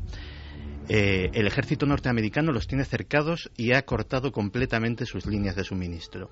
El alto mando eh, no tiene manera de hacerles llegar absolutamente nada. Y entonces telegrafía una orden, una orden espeluznante. Coged prisioneros y utilizadlos como ganado. Al parecer el canibalismo era practicado por toda la unidad, muy bien organizado y llevado a cabo estratégicamente por todas las tropas japonesas. Una sección del escuadrón iba al campo de batalla y volvía con los cadáveres a un sitio seguro, mientras que los demás luchaban contra las tropas aliadas.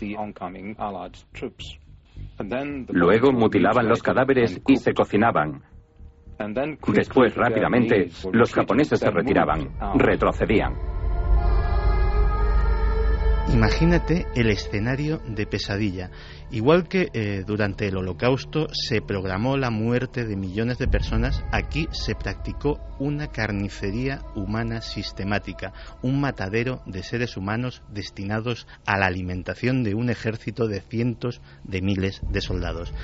Las imágenes atroces que, pudo, que pudieron suceder solo las conocemos a través de los testimonios de los escasísimos supervivientes de un bando y de otro, los japoneses algunos se han atrevido a hablar, como es el caso de Sadahishi Imanishi, que nos cuenta parte de lo que vivió en aquel frente. No diré que no hubo canibalismo. Una vez vi a un soldado que llevaba el brazo de un muerto. Lo cargaba encima. Los demás le gritaban, dame un poco de eso. El soldado que llevaba el brazo dijo, ¿cómo voy a compartirlo con vosotros? ¿Sabéis lo que me ha costado conseguirlo? Los soldados hambrientos insistieron mucho. Le decían, danos al menos los dedos. Y el soldado cortó los dedos y se los arrojó a los otros. Pero desde Tokio el telégrafo seguía funcionando y seguía dando instrucciones porque eh, había que no solamente hacer este macabro comercio, sino magnificarlo y hacerlo cada vez más eficiente. Entonces se llegó a la técnica más atroz de todas. Los soldados, los prisioneros, eran conservados, atados como animales de granja y se les cortaba la carne vivos no se, les, no se les sacrificaba hasta varios días después. La razón, puramente lógica, puramente técnica. Así intentaban mantener una fuente de alimento. Cuando se mata a una persona, la carne se estropea. Por tanto, mantenían con vida a los prisioneros el mayor tiempo posible. Luego, al día siguiente, cuando aún seguía vivo, se le extraían los órganos internos para cocinarlos.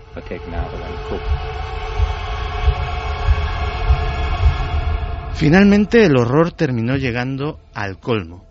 Las tropas aliadas, las tropas norteamericanas y australianas iban presionando cada vez más a los japoneses y ya no era posible obtener prisioneros.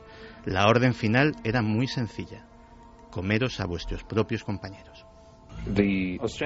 Los documentos de los archivos australianos muestran que los soldados de Australia encontraron no solo los restos mutilados de soldados aliados, sino también de soldados japoneses.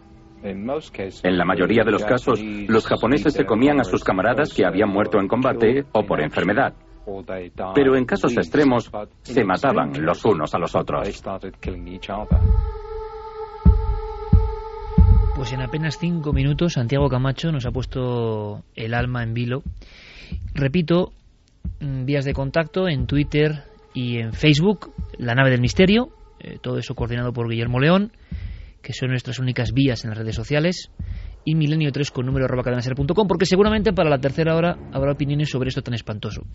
Yo estaba escuchando a Santiago y me venía en la mente, y no sé bien por qué, o sí sé bien por qué, esos grabados mucho más allá del espanto, porque hay unas, algunas cosas que están más allá de la frontera última del horror y que tienen cierta enseñanza.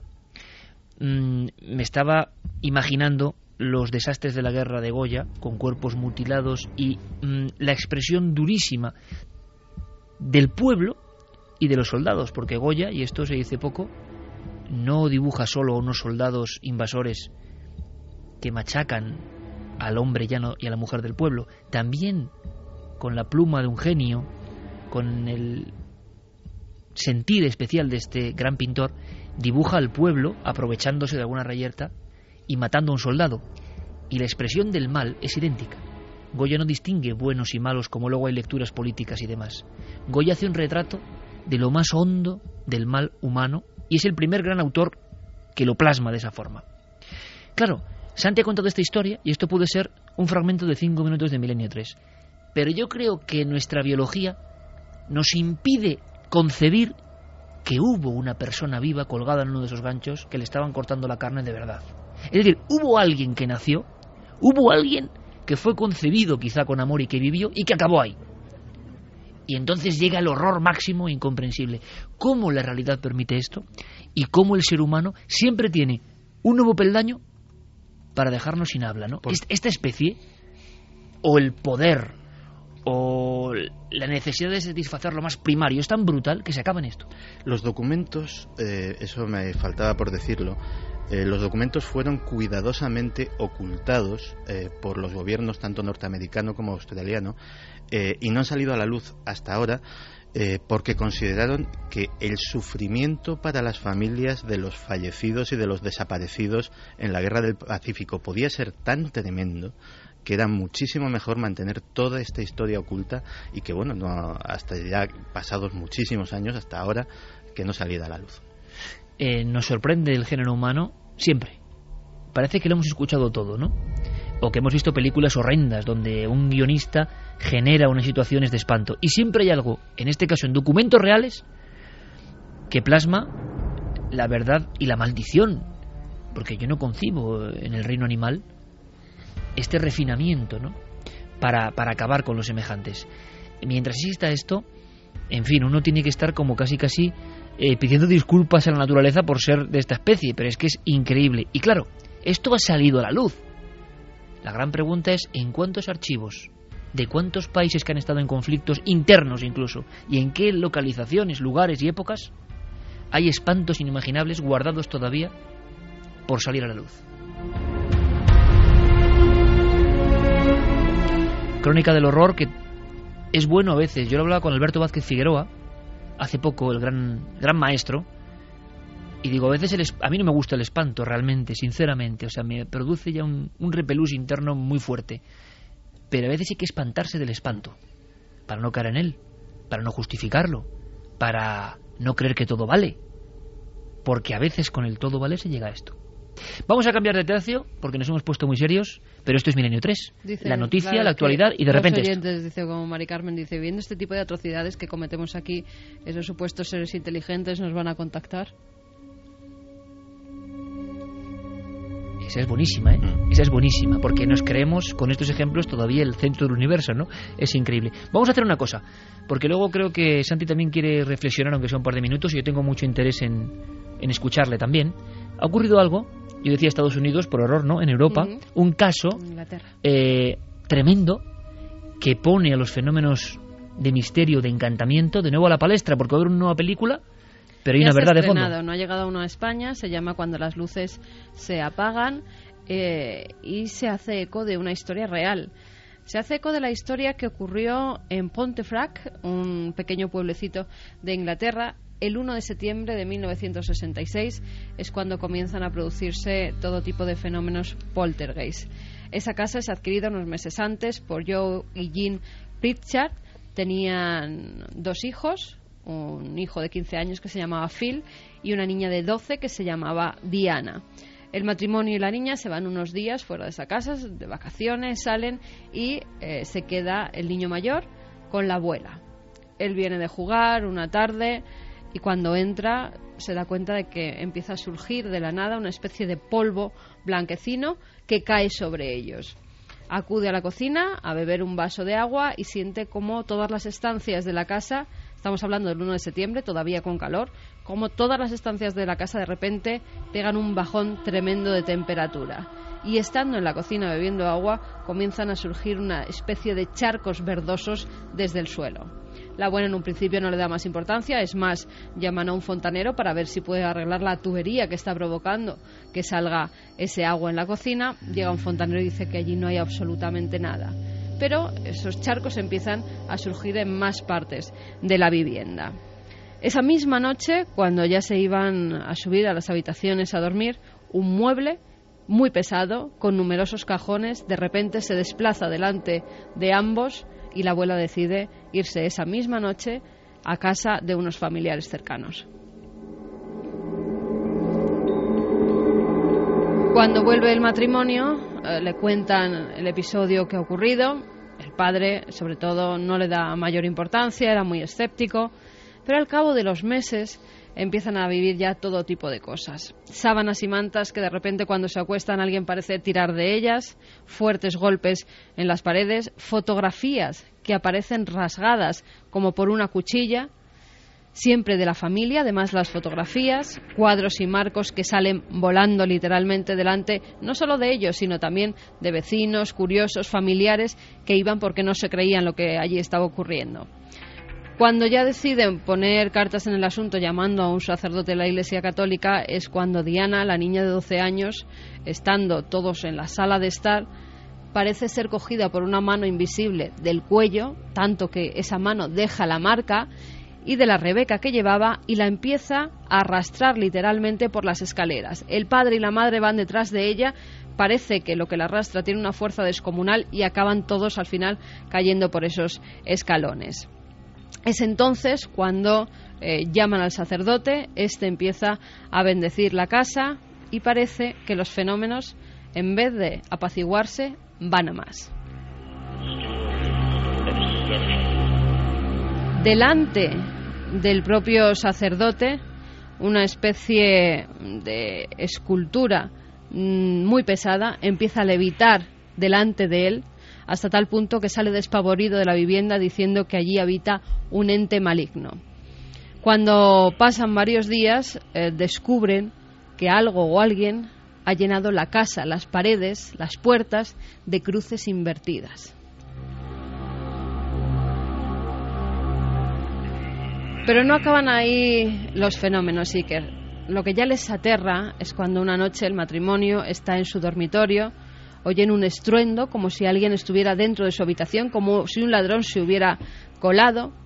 Y cuando se levantan para ver qué ha sido, a los pies de la cama ven una figura como con un manto oscuro, con capucha, no ven rostro ninguno, que está unos segundos delante de ellos para inmediatamente desaparecer. Joe, el padre, eh, al siguiente día cuenta esa visión que han tenido ambos a uno de los vecinos y el vecino es el que le dice, bueno, es que aquí, anteriormente, hace muchos siglos, en el siglo XVI, hubo un monasterio y uno de los monjes cometió un grave crimen. Mató a una niña, primero la violó, después la mató y el monje fue condenado, fue ahorcado y la horca justo está donde está ahora construida tu casa.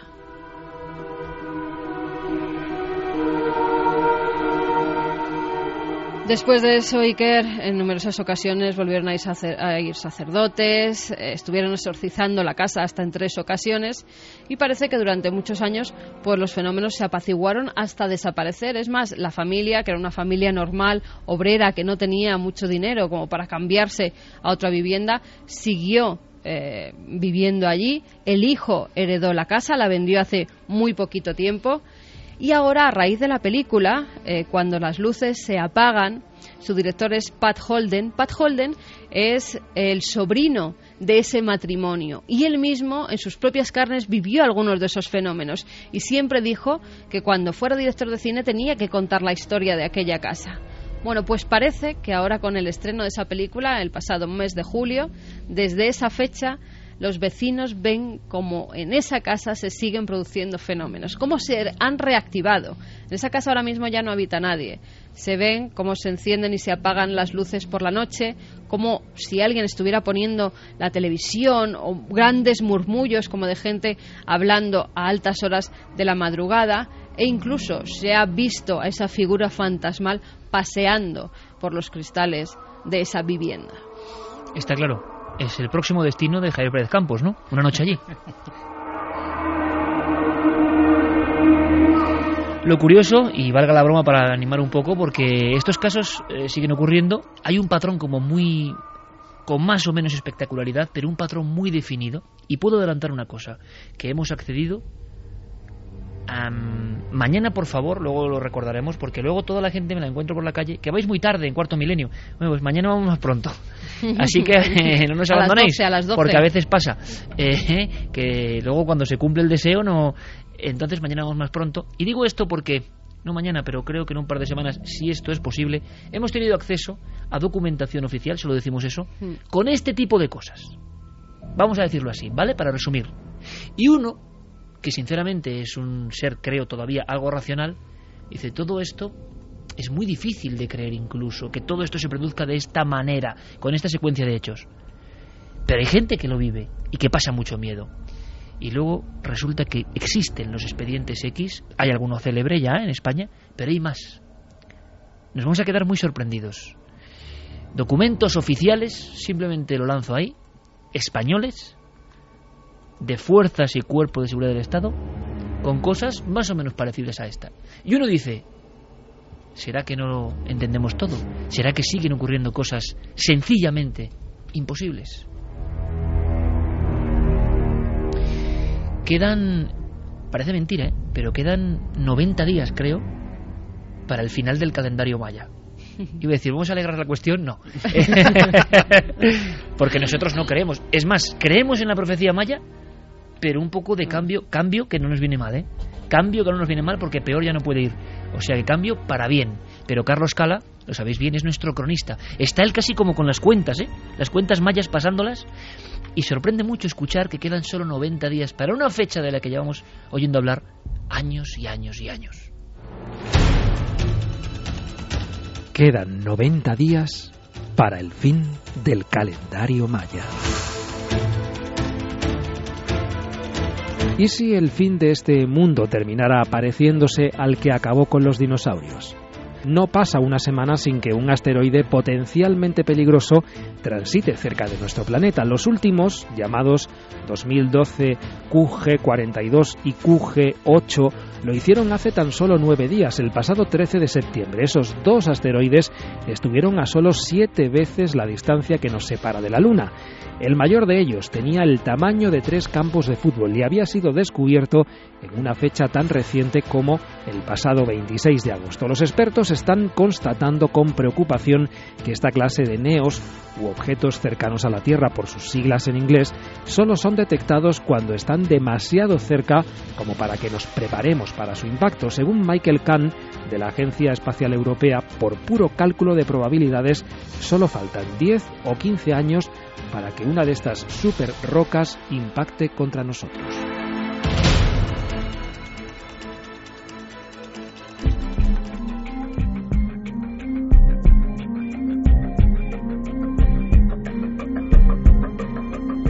Aunque hay que ser justos y quien está de verdad con las cuentas, ¿eh? analizando esa información de la cuenta atrás es, claro, Javier Sierra y nos trae esto para, para la alegría colectiva. no, es broma, es broma. Eh, pero son realidades absolutas, mucho más allá de lo que siempre se cuenta. Son datos. Son, datos. Son datos que vienen de la NASA. En estos momentos dicen que hay riesgo de 402 posibles impactos en los próximos dos siglos. datos puros y duros. 402 en los próximos 200 años. Quedan apenas tres minutos. Vamos a ver si gente le da tiempo, porque siempre hay una opinión, siempre hay una firma, siempre hay una columna y todos escuchamos muy atentos, claro, a Santiago Camacho, que es una voz autorizada para remover el inconsciente colectivo. Pues verás, Iker, esta semana estaba viendo la televisión cuando de repente vi un anuncio que me llamó poderosamente la atención. Era el anuncio, el primer anuncio que veía en mi vida en televisión, en una cadena nacional, en prime time, de una clínica de eh, fertilidad, de una clínica de fecundación asistida. Y me dio por pensar, ¿qué está sucediendo? ¿Por qué lo que antes era una excepción cada vez se está volviendo más la regla? Porque evidentemente si tenemos este anuncio es que hay un mercado y si hay un mercado es que cada vez hay más parejas que tienen problemas para concebir. Y es cierto, estuve mirando y la fertilidad, la fertilidad espontánea, incluso en parejas jóvenes, está descendiendo drásticamente. ¿Por qué? Pues en el fondo nadie lo sabe. Puede ser lo que comemos, puede ser lo que respiramos, puede ser nuestra forma de vida. Incluso hay quien apunta que puede ser una venganza de la naturaleza, que como con otras especies hay mecanismos que cuando consideran que una población ha llegado a su tope, a ser dañina para el entorno, mecanismos naturales impiden que vaya más allá y se reproduzca. De hecho, en 1940 el esperma eh, normal de una persona, de un hombre europeo, estaba en 100 millones de espermatozoides por mililitro.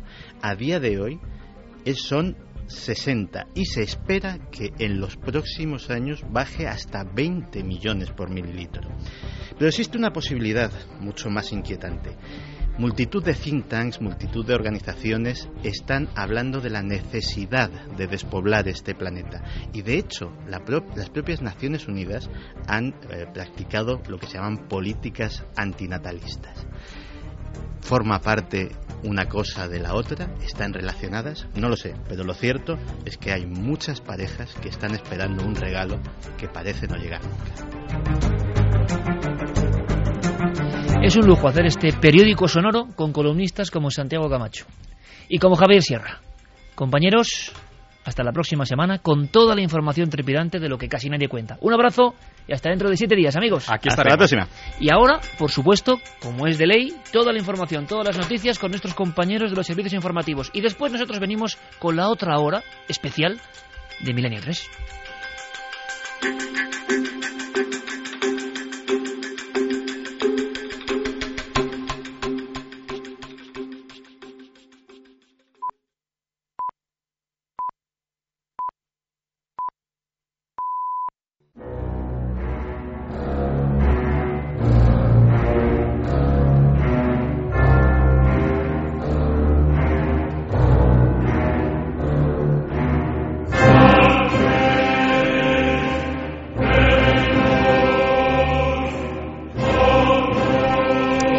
Martínez, que, bueno, agrega esta música a las 3 y 6 por algo. ¿Y qué fuerza tiene la música? Que nos dibuja una imagen de inmediato. Y estaba por preguntaros a vosotros, amigos, a los que siguen aquí, después del descanso merecido de Santiago Camacho y Javier Sierra, por la escena del cine de terror, cine paranormal, que más os ha impresionado. Porque, por ejemplo, a mí con esta música me viene la visita al safari de la profecía ¿Os acordáis? Damian va en el coche con su mamá, pero los animales primero no quieren acercarse y segundo enloquecen, sienten una extraña vibración, se lanzan hacia las ventanillas de forma incomprensible buscando algo en ese niño, niño de las tinieblas. Claro que es que la profecía tiene unas cuantas que son fuertes, ¿eh? porque ese momento en el que desentierran una tumba muy dentro de la ciudad, que es lo que da miedo, muy propio de Italia, ¿no? Que tienes firmas de moda, grandes restaurantes y en la esquina hay una necrópolis etrusca. Y en la noche el padre va desenterrando y se encuentra los dos perros en una falsa tumba.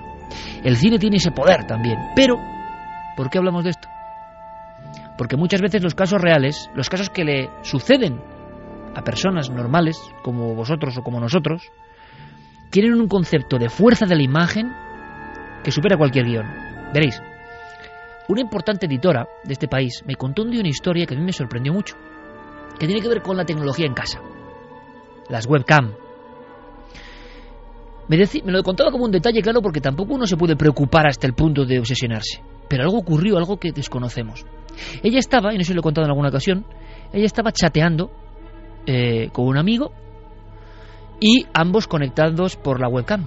Por lo tanto, la pantalla que veía el amigo era el salón de la casa, perfectamente moderna, perfectamente normal, perfectamente amueblada, de una persona además con posibles, vamos a decirlo así, del mundo de la edición. O sea, nada que ver con un lugar tétrico y extraño. Y de pronto, el amigo le dijo, hombre, veo que tienes en casa a tu sobrina. Hay que imaginar el rostro y la cara de esta mujer porque estaba sola en casa. Y le pregunta, y estamos visualizando ya el tecleo en el chat, ¿cómo? Y le repite, sí, que detrás en el pasillo está tu sobrina, ¿no? Lo que este hombre había visto era la imagen de una niña mirando fijamente a lo que sería su tía a nivel oficial desde el fondo del salón en el marco de la puerta. Pero allí, como ya imagináis, no había nadie. Esto es una historia real. Esto es una historia no inventada. Y esto es una historia de una persona con nombres y apellidos que lo vivió. Bien. Algunas películas importantes de la última jornada han explotado esta dinámica de grabarlo todo. Estamos en una sociedad que lo graba todo. Todo tipo de ejemplos, ¿no? Lo graba todo. Y las casas se han convertido en vez de lugares santuario, lugares donde nada entra, donde suele haber muchas cámaras. Y algunas por lógica y por seguridad. Por ejemplo, los que tenemos niños pequeños, sabemos muy bien que a veces las cámaras es que no queda otra en cierto momento si uno está... Bueno, para tener esa especie de tranquilidad. Y a veces también estas cámaras registran cosas, bueno, pues un poco inusuales y que, y que asustan, sinceramente.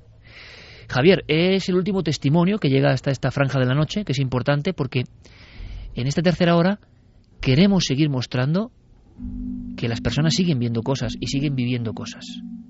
Nos vamos a una población de Madrid, ¿no, Valdemoro?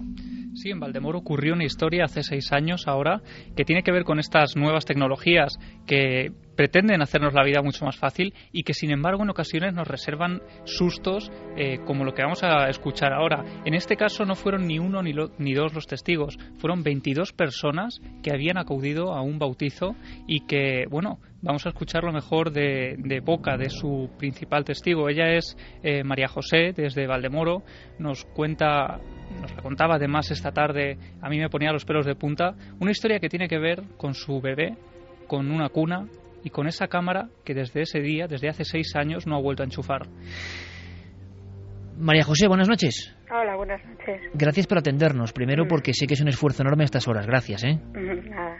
Es una experiencia eh, que os marca tanto que, le cogéis manía incluso, y yo creo que es algo muy natural, ¿eh? A todos nos ha pasado eso de cogerle manía a un, a un aparato, a un electrodoméstico, a una cámara. En este caso son esas cámaras, las conocemos muy bien, que vigilan la cunita del bebé, ¿no? Sí, es un intercomunicador eh, que tiene un, un monitor donde te permite ver la imagen y de lo que ocurre en ese momento, en ese, en ese sitio donde tú lo tienes colocado, y también tiene mm, sonido. Cuéntanos, ¿qué ocurrió? Pues eh, bueno, eh, acabamos de celebrar el bautizo de, mi hijo, el pequeño, y después de regresar del restaurante, pues vinimos todos a casa, los invitados, la mayoría, y eh, bueno, pues nos quedamos a tomar algo en el jardín de, de mi casa. Mi casa tiene tres plantas y, el niño, bueno, pues lo, acostamos en la cuna como normalmente hacemos y pusimos el intercomunicador para vigilar un poco pues si se despertaba o demás. Entonces, bueno, mientras todos los invitados estaban en el jardín, yo tenía el, el intercomunicador en el salón y el monitor, la cámara apuntando pues en la cuna del bebé. Entonces hubo un momento en el que mm, un niño de, de los invitados me dijo, ¿qué es esto, María José? Y la, la imagen en ese momento del monitor hacía como interferencias, como si se hubiera borrado, ¿no? Entonces le dije yo, pues esto es un intercomunicador para vigilar si, si Miguel sigue durmiendo, se despierta. Entonces en el momento de girar, para hacer bien la conexión, porque no siempre cogía bien la señal, vi como una persona se acercaba a la cuna y le daba un beso al bebé. Entonces, bueno, como estábamos tantos en casa, pues pensé que alguno de, mi familia había subido a la habitación y le estaba, le estaba dando un beso. Eh, en ese momento me asomé por la ventana para ver que, todo el mundo estábamos en el, estaban en el jardín y comprobé que todo el mundo estaba en el jardín. Entonces subí a la habitación y en la habitación no había nadie. El niño estaba durmiendo tranquilamente y en la planta de las habitaciones no, no había nadie. Volví a bajar, volví a mirar eh, al monitor, a la pantalla, y lo que veía era como, como una actividad del día, de tantas veces como el niño ha estado en la cuna, en mi habitación, y como eh, alguien limpiaba la habitación. Y, y la maniobra que veía yo era una persona, no se le veía la cara, eh, como pues eh, recogía las alfombras, las sacudía, eh, sacaba del cuarto de baño el, la bañera portátil para, para limpiar el baño, este, cosas que yo habitualmente hacía. pero, pero no eras tú, no, era tu imagen, María Jesús. María José, perdón, no, era tu imagen, ¿no? Claro, el, yo nunca vi la cara, o sea, nadie vimos la cara de esa persona. Aparentemente parecía que era yo, pero yo en ese momento no me fijé si podía ser yo o no. El caso es que yo veía a alguien arriba, entonces mi preocupación era que era verano, la puerta estaba abierta, pues pensé que alguien, una persona física, había subido a, a entrar en la casa, ¿no? Entonces eh, volví a asomarme por el balcón y les decía a los invitados, oye, ¿estáis todos ahí? Y me decían, pero bueno, ¿qué te pasa? Sí, estamos todos aquí. Entonces yo les dije, es que hay alguien arriba. Y entonces, bueno, dos amigos y junto con mi padre y mi prima subieron, vieron todas las habitaciones, subieron a la bordilla, no había nadie, bajaron al garaje, no había nadie, me decía María José, no hay nadie. Entonces ya me empecé a poner un poco nerviosa y ya les dije, digo, a ver si es que yo estoy viendo algo que no... Y les dije, por favor, mirar el monitor porque yo estoy viendo a alguien. Entonces mi prima miró y dijo, efectivamente, hay alguien que está limpiando. Fueron textualmente la, frase que dijo. Entonces cuando ya ella dijo eso, yo me alarmé bastante, porque nunca pensaba que era algo paranormal, ni nada de nada. Pensaba que alguien había entrado a casa. Entonces, claro, ya subió todo el mundo, eh, miraron y decían, vamos a ver, María José, no hay nadie en casa. Eres tú la que aparece en, la, en el monitor. Porque daba la casualidad que la persona que se veía, que nunca vimos la cara, nadie vio la cara, se veía la espalda y llevaba la misma ropa que yo llevaba en ese momento. Yo llegué del bautizo, me cambié y me puse otra ropa. Y esa ropa era la que llevaba la persona que aparecía en el monitor. Incluso la coleta, o sea, por la parte de atrás parecía que era yo. Entonces un amigo ya me dijo, María José, tranquila, tranquila, eh, porque claro, yo me puse un poco histérica y me decía mi amigo, mm, ¿qué eres tú? ¿Qué eres tú? ¿Que, que le habrás dado alguna función del monitor y has grabado alguna eh, situación de, la casa y ahora le has dado sin querer y se está reproduciendo. Claro, lo lógico era pensar, eh, María José, en alguna grabación que se estaba emitiendo y que correspondía a otra fecha o momentos antes, ¿no? Exactamente, porque lo que se veía en la habitación era eh, de día, era como si fuera de día, incluso eh, se oía la radio de fondo, yo siempre tengo la radio puesta por las mañanas, ¿no? Cuando haces las cosas y demás, se oía la radio, se veía que era de día, se veía la, mi habitación, incluso se veía el niño que estaba despierto y era mi hijo, o sea, se veía la imagen del niño despierto. Eh, y claro, ellos, la gente cuando veía la imagen de la persona, me, me identificaban a mí. Entonces, claro, pues en ese momento dijeron, tranquila, tranquila, no te preocupes, eh, que eres tú, que labrás este, este mm, aparato, pues a lo mejor tiene una función que desconoces y en algún momento se ha grabado una escena cotidiana de ese día y ahora se está reproduciendo. Entonces, bueno, pues la cosa se quedó ahí, yo ya me tranquilicé pensando que esa era la, la causa, ¿no?, por la que veíamos esto. Y al, al fin de semana siguiente, eh, también pues quedamos con unos amigos y, mm, y, hice lo mismo, puse el aparato y claro, cuando mm, cogí el monitor, al girar el monitor, si lo giraba a la izquierda veía a mi hijo, tal cual estaba, pero si lo giraba hacia otro lado, veía la imagen mm, de otra cuna, otro bebé que no era el mío, otra imagen totalmente diferente, ¿no? Entonces giraba y veía una imagen, giraba hacia el otro lado y veía otra. Entonces, claro, ya le dije a mi marido, digo, Luis, no, digo, esto mira, ¿qué es? Y él ya con las instrucciones en la mano de, del intercomunicador, que además era una forma, o sea, de una marca conocida, me dijo, María José, no graba, esto no graba, esto no tiene ninguna función que grabe. Entonces yo en ese momento se lo enseñé a mis amigos y les dije, por favor, ¿qué veis aquí en este monitor?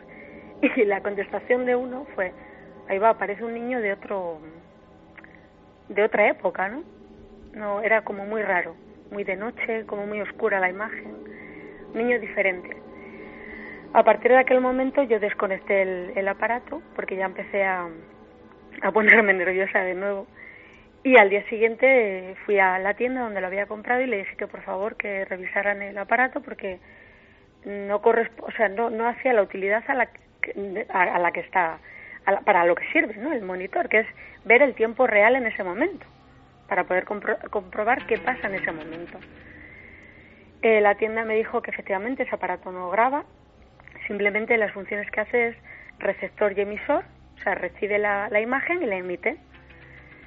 Y me dijeron que el aparato estaba perfecto, lo llevaron a, lo enviaron a la marca, lo revisaron y dijeron que el aparato estaba perfecto. O sea, hubo una revisión concreta por parte de la marca de ese aparato concreto por si era un error, ¿no? Sí, claro, por si, no sé. O, o a lo mejor esa sería un, una serie especial, no sé. ¿eh? que Porque yo, claro, buscaba todo un poco, buscarle la lógica, ¿no? Dentro de lo que yo considero. Entonces, se llevó al servicio técnico oficial de la marca y contestaron diciendo que el aparato estaba perfecto que el aparato no tiene esa opción de grabar, que simplemente lo que hace es recoger una imagen en el tiempo, en el presente, en ese momento, y la emite. Y aparte que tampoco tiene eh, una cobertura grande, es decir, o sea, mm, te reproduce la imagen a pocos metros. Lo sabemos bien. Sí, si no se te va. Y María José, eh, eh, ¿tu casa es antigua? No, no, no, no. ¿Es nueva?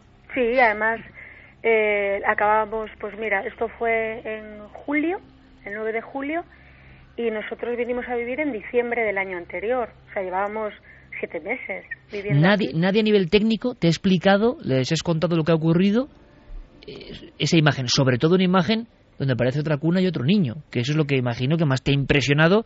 ¿Y por qué decías que te, que te parecía o les parecía a las personas que lo vieron algo antiguo? Porque la imagen cambiaba. Cuando yo giraba el monitor se veía a mi hijo normal, se veía la cuna, mi casa, mi, la habitación, o sea, se reconocía que era normal. Además, mi hijo nunca dormía con chupete. Y cuando yo giraba se veía eh, totalmente oscuro, muy oscuro, y un niño como si tuviera un chupete. Las palabras de, de, mi, de mi amigo me dijeron, parece que está muerto. Era como un niño, mm, no sé, como cuando los tienen así en una sábana eh, muy atados, ¿no? Y, solo se ve la cabeza sin, y no sé, extraño. Eh, solo se veía la cabeza y como si tuviera un chupete en, en la boca, tampoco se identificaba bien, ¿eh? El chupete. Entonces, claro, yo Sí, yo te quería preguntar, María José, si en, cerca de tu casa teníais algún vecino muy próximo que pudiera dar interferencias eh, entre los aparatos. claro, coge, además. Pero muy interesante lo que dice Javi, ¿eh? la posibilidad de, cotejar todas el, las... El radio de, estos aparatos es muy cortito, ¿verdad, María José? Es que en cuanto te vas a una estancia más alejada, eh, te pone fuera de... Sí, de interferencias, efectivamente. Como para coger otro. Claro, yo de hecho cuando yo moví, cuando el, el, niño que me dijo, oye, ¿qué es esto? Era porque estaba haciendo interferencias, yo lo veía normal porque hay veces que tenías que mover el aparato para que cogiera bien la señal. Y luego consultando al, al, servicio oficial me dijeron, mira, esto tiene un, o sea, puede tener una distancia de, de coger de, unos 100 metros. Mm, o sea, perdona, de, de 10 metros, o sea, mm. muy poco. Dice, de hecho, yo cuando les dije, digo, es que es una zona en la que mm, eh, era un, cuando nosotros vinimos aquí fuimos los primeros en, en, habitar las casas porque había tres fases de construcción y según iban dando las casas pues se iban habitando. Entonces el único vecino que tenía un bebé era yo no había nadie. Alrededor no, no vivía nadie y los que vivían no tenían bebés no, no había ninguno con un niño pequeño a unos 500 metros a la redonda de, de mi casa. Y una cosa, María José, que yo creo que puede ser importante, claro, y que es un caso tan espectacular y tan asombroso, mm, no conocemos nada parecido, que por lógica tienes que tender, como habéis hecho vosotros, a la explicación técnica. Cuando esta de momento no llega o es insatisfactoria, hay que pensar en otro tipo. ¿Y llegas a escuchar algún sonido? Porque estos eh, aparatos transmiten sonido también. Claro, sí, sí, sí. Y, y- y en el momento de que se conectaba con ese otro lugar o, o Hmm. no sé qué, Hmm. eh, ¿se oía algo? No, en la segunda ocasión solo se veía la imagen. El niño no se movía. Nada, el niño no se movía, era como si fuera una fotocopia en blanco y negro. Como si enfocaras una fotografía antigua. Sí, Co- era como en blanco y negro. Bueno, de hecho la, el, el monitor no, no, no ves color, ¿no? Mm. no Sí, esto como verdoso. Claro, era como muy negro, o sea, como se veía alrededor negro y el niño, como ya te digo, como si tuviera una sábana atada en el cuerpo blanca y, quieto, no se movía, no se movía. Y cuando yo giraba el monitor, cambiaba totalmente la imagen y veía a, a mi hijo, la cuna suya, eh, se veía más claridad, se notaba, o sea, había más claridad. ¿Y qué hacéis, eh, María José? ¿Qué, qué ocurre en la familia? ¿Qué ocurre tu esposo? ¿Qué hacéis? Eh, ¿Guardas todavía el aparato? Pues mira, eh, claro, em, cuando fue lo del el bautizo, eh, yo ya eh, yo ya le daba el pecho a, a mi hijo, ¿no? Entonces, eh, por ese mes yo ya no tenía leche ni nada. Esa misma noche, entiendo que fueron los nervios o no, que me alteré porque, claro, era algo extraño, a mí me subió eh, la leche. Entonces, esa misma noche, eh, de madrugada, cuando se despertó, le di el pecho y nunca más tuve leche en, en, el pecho, nunca más. Entonces, a partir de aquel momento, al día siguiente, yo estaba bastante nerviosa y los invitados también, porque claro, tampoco comprendíamos muy bien eh, lo que estaba pasando, ¿no? Cuando luego ocurrió el segundo hecho, eh, fue cuando yo ya me empecé a preocupar porque me gusta, o sea, sentía la necesidad de saber qué había pasado realmente, porque ya dijimos, vamos a ver, no es el aparato, el aparato no tiene posibilidades de grabar, ¿qué fue entonces lo que pasó? Entonces, comentándola con una amiga, ella me decía que podía ser la explicación que me dio ella, ¿no? Que en algún momento eh, esa acción que vimos en la imagen fue como si se hubiera quedado eh, esa energía pululando, ¿no? En el espacio, me dijo, y en ese momento se, se, se vio en el monitor. Claro, yo científicamente no sé lo que me estaba diciendo Es, ella. un, Digo, es mira, un poco no lo sé". difícil, desde luego. eh, Claro, es que era como, no sé lo que me estás diciendo, no sé qué explicación tiene.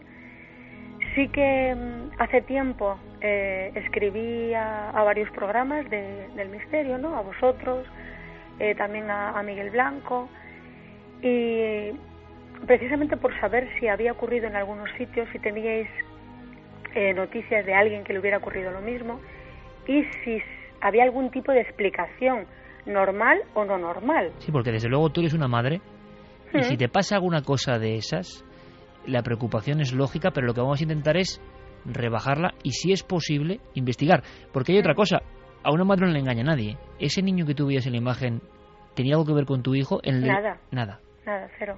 nada, No era tu hijo. Nada. El de la segunda imagen no, el de la primera sí. Sí. Sí, sí, sí, el de la primera era pero, él. pero también es muy raro. Lo primero porque no tiene opción de grabación y lo segundo, Claro. no sé tú María José, pero yo cuando tengo a la niña en la habitación no tengo si estoy yo enchufado el aparato porque ya la estoy viendo directamente. Claro, Entonces, claro, es que luego no yo tiene cuando sentido. ya... Claro, exactamente, cuando ya estás... Cuando pasa todo, porque pasa todo... Claro, claro. Y, la, y, la- y lo bueno es que no estaba yo sola, porque si estoy sola ya, yo duraría, dudaría de mí misma de lo que he visto. Pero al ver, al estar tanta gente y ver todos, eh, todos como vieron lo mismo que yo, ya empiezas a pensar, ¿no? Y dices, vamos a ver, si, si yo estoy en la habitación no tengo el monitor enchufado. Claro. Es más, Claro. si tú conoces el, el, el monitor... Eso ha sido muy de mamá, Mm. porque claro, eso ha salido, porque yo no, yo no entendía, digo, claro, estás en la habitación, no lo tienes conectado Claro. habitualmente. Claro. Y, y aunque lo tuvieras, en el caso de que lo tuvieras, porque igual yo estuva, estaba subiendo, bajando y, y lo tengo enchufado, ¿no? Por controlar, esa, esa cámara enfoca directamente, a, en este caso, al bebé y a la Mm. cuna, ¿no? Sí. Pero lo que se veía era como varios, em, como si tuvieras instaladas varias cámaras en la habitación y ves todos los ángulos de la habitación. Mm. Entonces, claro, yo luego pensaba, vamos a ver, aunque fuera así, ¿cómo puede ver el cuarto de baño de enfrente? ¿Cómo puede ver hasta el pasillo? ¿Cómo puede ver esa persona que saca las, las em, alfombras, que saca la bañera del cuarto de baño? ¿Ha vuelto a ocurrir, María José, otra vez? ¿Eso? No, porque es, yo es la última vez, ¿no? No, no, no, es que yo desde la segunda vez, ya cuando vi aquel bebé tan extraño, yo ese aparato no lo he vuelto a utilizar, lo guardé. Eh, lógicamente no se lo he ofrecido a nadie porque no, no sé, no sé si es el aparato o es mi casa o soy yo, no lo sé. Pero ese aparato no se ha vuelto a enchufar desde ¿Y has vuelto a poner otro diferente de otra marca? No, de... no, le ha dado tanto miedo que nada, ¿no? Vamos a hacer una cosa, María José, porque el caso es mucho más complejo de lo que pensábamos. Pensábamos en una imagen, como yo he contado al principio, que, primero, estas cosas ocurren. Segundo, no tengas ningún temor porque estas cosas ni te van a hacer daño ni van a hacer daño a tu familia. Es como si en ocasiones la tecnología, por errores que no entendemos, pudiese captar algo que no es lo ordinario. Puede ser otro espacio del tiempo, puede ser otro lugar, pero yo lo que te pediría es tranquilidad absoluta tanto para ti como para tu familia. No va a pasar nada. Lo que sí sería muy interesante, y nosotros, por supuesto, si tú quieres, nos brindamos desde ya a, a poder analizar la historia, poder eh, saber desde dentro con un estudio profundo qué puede ocurrir, si pudo haber algún tipo de fallo, si que no lo parece, y si, y si podemos saber algo, porque conocemos a gente que sería muy interesante que revisase esta historia, porque de verdad que no hay muchos casos parecidos con una imagen tan compleja, ¿no? Y sobre todo que son dos imágenes muy absurdas aparentemente. Una que es tú trabajando y recogiendo supuestamente y no se corresponde en el tiempo y otra que va más atrás en el tiempo. Es como si ese objeto, entre comillas, ¿eh? Sí, y, sí. lanzando una especie de, de aquí de herejía científica, pero hubiese grabado cosas que no le correspondían y, hubi- y hubiese ido atrás en el tiempo quizás.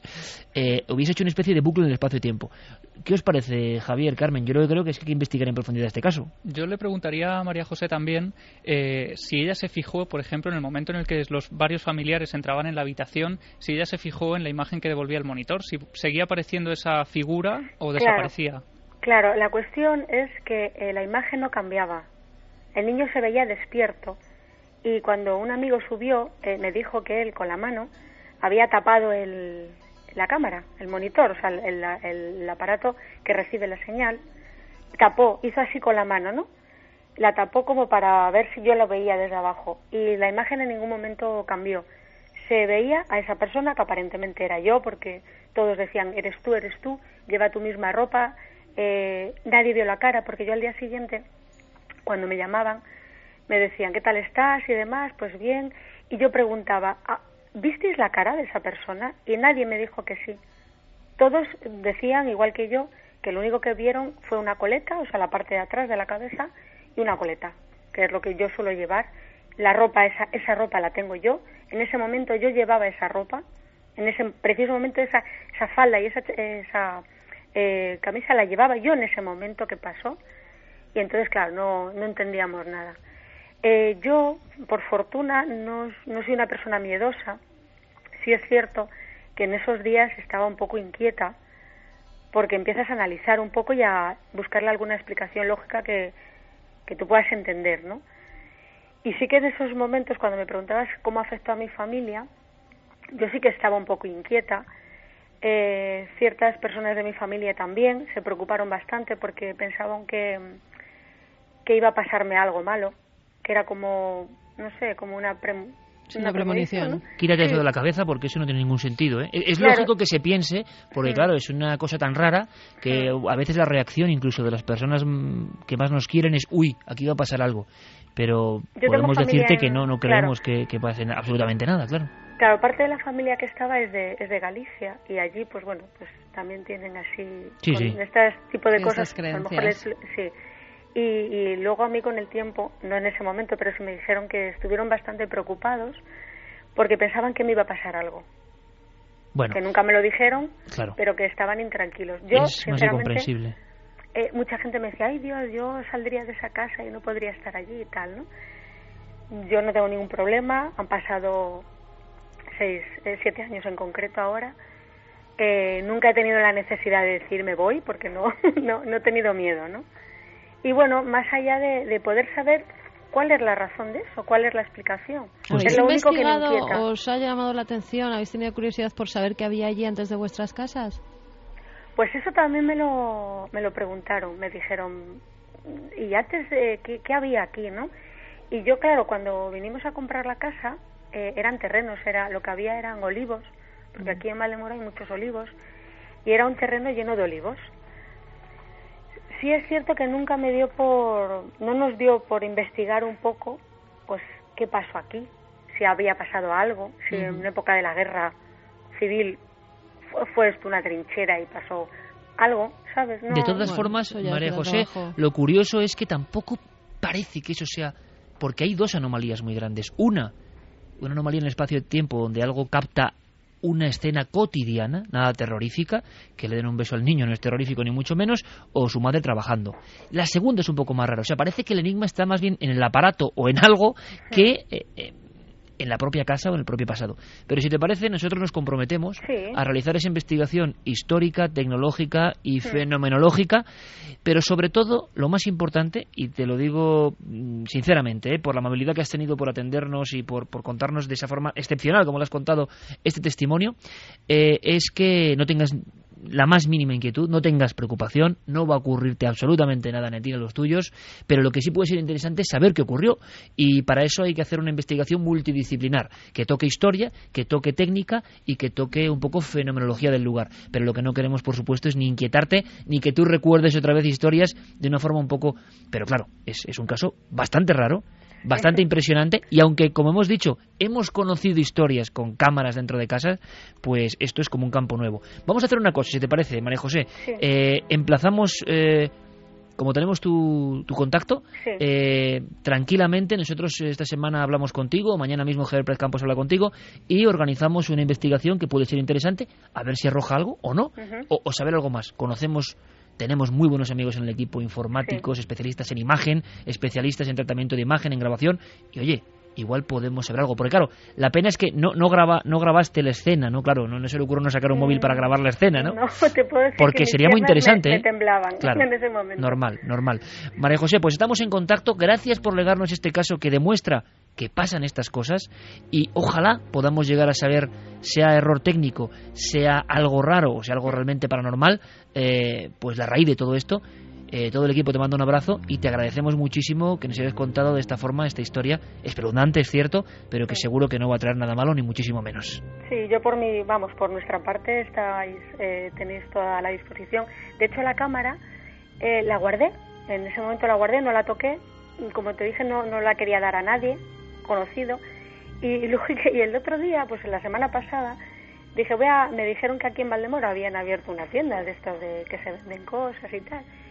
Y la iba a vender para deshacerme de ella, pero no la he vendido, la, la tengo en casa. Pues será muy interesante investigar sobre ello y además voy a hacer una cosa, abriremos ahora vías de contacto porque quizá hay amigos como Milenio 3 lo oye todo el mundo, igual hay amigos especialistas en ese tipo de cámaras, vamos a tocar todos los palos porque nos interesa saber qué ocurrió. Te mandamos un abrazo muy grande María José, Muy muchísimas bien, pues, gracias. muchas gracias a vosotros. A ti, por favor, gracias.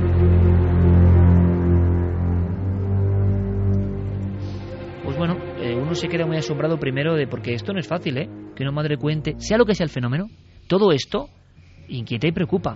Tú tienes cara así como, ¿qué piensas? ¿Qué se te pasa por la cabeza? Es que yo pongo casi todos los días el a bebés alma. Ya, bueno. me está dando, vamos. Pero, pero, pero, ¿qué piensas? ¿Qué, qué, qué es lo que te viene en la cabeza ahora mismo después de escuchar, a- además con ese talante también contado? Es que es muy raro, mira, apuntaba esa posibilidad de que tú cuando estás con la niña, el niño en la habitación, no utilizas el aparato directamente porque lo estás vigilando tú, con lo cual no tiene sentido verse a ella misma vestida así. Y lo otro, bueno, yo lo había pensado, pero en, no sé si ha sido en Twitter o en Facebook lo apuntaban. Cuando nos describía la sábana puesta por el cuerpo del bebé, así amortajaban antes a los bebés Sí, claro. Ha habido numerosas fotografías, son como dos fotografías antiguas. Lo que ella nos contaba de esa segunda eh, visión a través de este vigila bebés es, eh, por un lado, que enfocaba al niño, que parecía que estaba así, y se hacía fotografías de esos niños recién muertos, incluso en cuarto milenio las hemos sacado, y cuando iba al otro lado, parecía que estaba la familia, ¿no? Otra escena de otro tiempo, Pero menos tiempo, ¿no? pero menos tiempo, Y otro es como un salto grande. totalmente. Es, es yo con los testimonios, y hemos tenido tres, Después de Mira. veintipico años en esto, yo pensaba que lo había escuchado todo y seguro que los oyentes también. Y quizá Sí, el porque- esfuerzo, porque, el esfu- imágenes del vigila bebés que pasa a alguien o que parece que va a que es lo que sombra o que- imaginábamos que íbamos a escuchar, Sí, ¿no? ha habido más. O la pero- escena que yo he contado al principio de la editora. Pero siempre, eh, y yo creo que es lo importante de esta sección, esta parte del programa, la verdad de los testigos, sea cual sea el fenómeno matriz, nos sigue sorprendiendo. Bueno, y es que este caso es extraño como pocos, además, y eso yo creo que es una de las razones que invitan a descartar la idea de que sea pues eh, una película que se han montado ellos mismos, porque para empezar que sean 22 los testigos, eh, que además intentaremos hablar con ellos y desde luego intentaremos volver a poner en marcha esa cámara, a ver qué ocurre. Pero la historia es insólita no solo en España, sino en Estados Unidos y en todo el mundo, diría yo. Yo no había escuchado tampoco. jamás una historia parecida a Yo esta. tampoco. Y quizá ahora ni pase nada, ni tenga, pero podamos descubrir alguna cosa de esa cámara. Porque o es un fallo de la cámara, o a mí se me caen los pelos del sombrajo. Ahora, ¿qué clase de fallo reproduce? ¿Cómo lo ha contado? Yo creo que es uno de los momentos históricos de este programa. ¿eh? ¿Cómo lo ha contado una madre diciendo que era como un chupete y que no era su hijo? Claro, es que ya no es que pase una sombrita, que pase un no sé qué. Ahora, hay gente que le pasan estas cosas y que no sabe entenderlo y que por supuesto los fabricantes tampoco saben entenderlo. Y esta es la fuerza de esta misión de Milenio 3. Dicen que hay, hay una película española que se llama La habitación del niño que cuenta fenómenos parecidos. Sí, no sé si desde Ales de la Iglesia o una de esas películas que se hicieron como homenaje a, a las historias para no dormir de Sí, sí, señor. Hay una película que, que cuenta un poco algo muy parecido. No Habrá que revisarlo, no, visto, yo ¿eh? tampoco, y yo hay que pensar un poco también en la imagen de estos padres yendo al servicio técnico de esta marca famosa que a mí me lo contaban esta tarde cuando llegaban allí. ¿Tú has hablado con los dos? Claro, con los dos, también con el padre. Y totalmente asombrados y un poco impactados por lo que acababan de ver, les estaban explicando a los del servicio técnico lo mismo que nos han contado ahora. ¿Qué cara pondrían eh, esos hombres que casi los tomaron por locos y les dijeron que aquello que estaban contando era imposible y que ellos jamás habían escuchado un fallo similar Bueno, a ese? Uno de los jefes de esa compañía vive tres pisos más arriba de nuestra casa. Bueno, pues habrá que hablar con él. que habrá que habrá que preguntarle. Y, y esta, y esta gestión magnífica de Javi Pérez Campos, que está trayéndonos el prisma de la, la viveza del misterio, porque Milenio 3 es actualidad. Milenio 3 t- toca todas las áreas del misterio, pero también es esto. Y es el esfuerzo que estamos haciendo. Eh, Podrá gustar más el programa o menos, pero que nadie sabe lo que va a pasar en cada programa y que el carrusel de emociones es intenso, eso os lo aseguramos. Pero claro, la gestión empezaba con Guillermo León. Eh, Diego Marañón y Guillermo León están muy atentos, somos un equipo multidisciplinar y, y- y Guillermo vio que aquí había lo que pasa y Guille tiene mucha experiencia ya. Había algo en la forma de contarlo. No, y que- sobre todo que es que tiene también un niño pequeño. También. Y utiliza el vigila bebés. También, Es pero, que... pero, pero decía, Iker, aquí hay tema. Rápidamente actúa Pérez Campos y esto llega a vosotros. Os quiero decir que muchas veces en un testimonio hay mucho trabajo de todo este equipo y hay casos que merecen la pena y casos que merecen menos la pena. Pero cuando uno escucha durante casi más de media hora este caso, porque creo que merece la pena, piensa, es que el misterio es tan grande, el misterio y su latido es tan extraño, que nosotros que lo hemos escuchado casi todo, estamos ahora mismo en el estudio y lo mismo están nuestros compañeros al otro lado del cristal, alucinados. Y eso nos sigue reconfortando y nos sigue uniendo a lo más fuerte de este enigma. Vamos a saber también, ¿hay alguien que dé algún dato, Mira, alguna pista? Vladimiri, por ejemplo, dice, y pensando mal, alguien podría haber colocado cámaras de vigilancia para observar su casa y luego las estuviera visualizando desde su casa y hiciese interferencias en su aparato. Pues eso es otro, es que, es que vamos, O espérate. eso es porque- muy, muy raro, sí, pero más raro es que alguien grabe en el tiempo. No, pero no que alguien ponga cámaras de vigilancia para vigilar a su familia, pero hay cámaras de vigilancia en las calles ahora. Ahora, pero ¿quién es el niño del día- chupete que no se mueve? Ya, eso es lo que no sabemos. Claro, o sea, la primera no, puede tener la explicación. primera estoy seguro que pero os dais cuenta lo- bueno Bueno, hay pero explicación, pero es que también llevaba su ropa, la que llevaba ese día. que Sí, me pero como que sería uno piensa ropa que- comprada para el bautizo. uno y piensa no iba a que estar el- haciendo las tareas de la casa con la ropa del A bautizo. ver si Guillermo nos puede sacar también de dudas. Yo pienso, imagínate que esos sistemas de grabación tienen como un buffer, ¿no? No sé, es muy antiguo, ¿no? Que acumula una serie de datos y que lo ha soltado después, o yo qué sé. Pero para un niño con chupete, que no es tu hijo y una madre sabe que no es tu hijo, y que está en el mismo plano, eso no tiene explicación. Yo, ¿cuál es la frase que más se repetido a de todos los tiempos? Que esto es de novela, ¿no? Que hay muchas novelas para empezar así. Pues fíjate, es que hace una novela y nadie se lo cree. Carmen revisa, como es lógico, todos los datos que vayan llegando y nosotros de inmediato resolvemos la historia de la semana. Tienes que decirme los datos, ¿eh? ¿Cómo estaban los de la encuesta? Porque ahora llega el momento de créalo o no.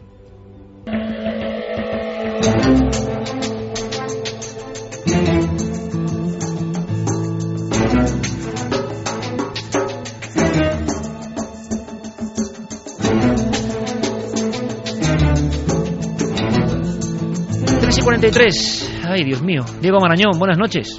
Buenas noches, vaya tela. Tú creías haberlo escuchado todo ya también, ¿no? Yo estaba comentándolo en Twitter que es la sección que probablemente esté más tranquilo a la hora de hacer porque no creo que quede nadie con el aparato encendido. Qué miedo. y además, la sensación de hermosa también, ¿no? De un salto mortal hacia adelante y que no se parece a nada de lo escuchado y que todavía hay cosas que no se parecen a nada. Bueno, como tu propia sección, ¿no? Vamos a ver los datos. Vamos a ver los datos porque yo voy a tomar nota, claro.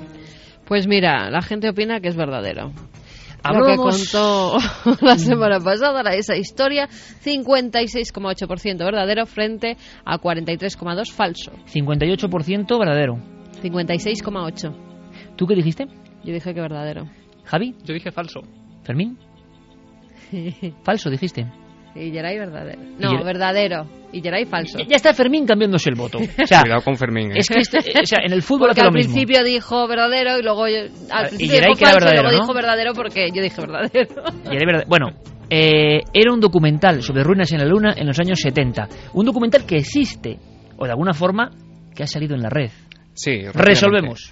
Recordamos que era un vídeo de 20 minutos donde se nos decía que había estado censurado por Radio Televisión Española debido a lo que en él se contaba. Y hay que decir, Iker, que se trata de un documental falso, de una especie de mockumentary, como se llaman, y durante todo este tiempo pues la solución a este enigma no se ha encontrado en los eh, archivos laberínticos de Prado del Rey, sino en la mente y en el talento de Francisco Joaquín Sánchez Calvo que es un realizador valenciano con el que hemos hablado y que por primera vez ha querido compartir con, con Milenio 3 eh, algunos secretos de la gestación de este proyecto. Si Al otro lado se llamaba, apareció en la red, eh, supuestamente con presentación de José Gavidia Barca, Efectivamente. hablaba de ruinas en la luna y contábamos, os está contando en la red, que fue un programa que existió de verdad y censurado. De momento, falso, dice Diego Marañón, nuestro detective que pretende descubrir toda la verdad de las historias modernas que viajan por el mundo. Veo a, bueno, estaba ayer ahí, vamos, como si hubiese marcado un gol en el último minuto, ¿eh? Y, y- y no, Carmen más apocada estaba ahora, diciendo, fallé, fallé. Vamos Claro, a... a mí me resultaba extraño porque digo, por lo menos tenía que haber oído Era muy hablar creíble, de ello. era pero era muy tan creíble. que digo, y que muy- ser verdad, no lo y, voy a saber. y es más, Guillermo León colgó el vídeo y es que es muy creíble. Está muy bien hecho, la verdad. Escuchamos a- al protagonista de la intrahistoria. Vamos a escucharle, es Francisco Joaquín Sánchez Calvo y nos va a contar cómo, cuándo y dónde se grabó. Creo que surge hacia el 2008 y es eh, viendo vídeos sobre conspiración lunar. Llegué a ver vídeos de, de lo que serían vídeos falsos y ese rollo pues a mí me gustó muchísimo. Ya no era, ya daba igual si era verdadero o falso y a partir de ahí pues la intención de replicar esa idea, ese sentimiento. Esto se hizo en varias etapas, porque no era algo que pues que íbamos haciendo cuando teníamos tiempo. La mayor parte se, se grabó por, por la Politécnica. Y luego lo que es el trozo de plató, realmente nos colamos en el plató de, de la televisión de la Politécnica, que es allí Gavidia tiene un, tiene un programa de aviación. Y aprovechando ahí triquiñuelas, pues nos colamos. 3 y 46, pero claro, el, el fake de internet estaba muy bien hecho porque es que José Gavidia Barca, que, que dices, bueno, este, este era locutor de televisión española en los 70, seguro, ¿no? nombre recio y contundente, es que existe de verdad, claro.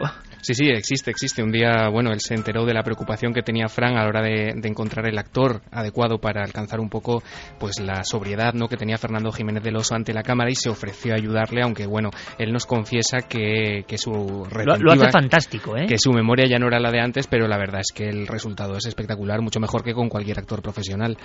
Eh, la verdad es que, es que, aunque pueda parecer lo contrario, lo más trabajoso eh, no fue la postproducción, porque vemos que el vídeo está muy bien hecho, sino el guion, del que hubo varias revisiones, de las que nos hablaba también Frank, y algunas mejoras de flecos que no terminaban de encajar. Como veréis, realmente es una recopilación de muchas teorías que, rondan por, por Internet. Ya es, la idea era dar imagen a toda esa serie de, de- teorías más o menos descabelladas y luego juntarlas y, que tuvieran un final.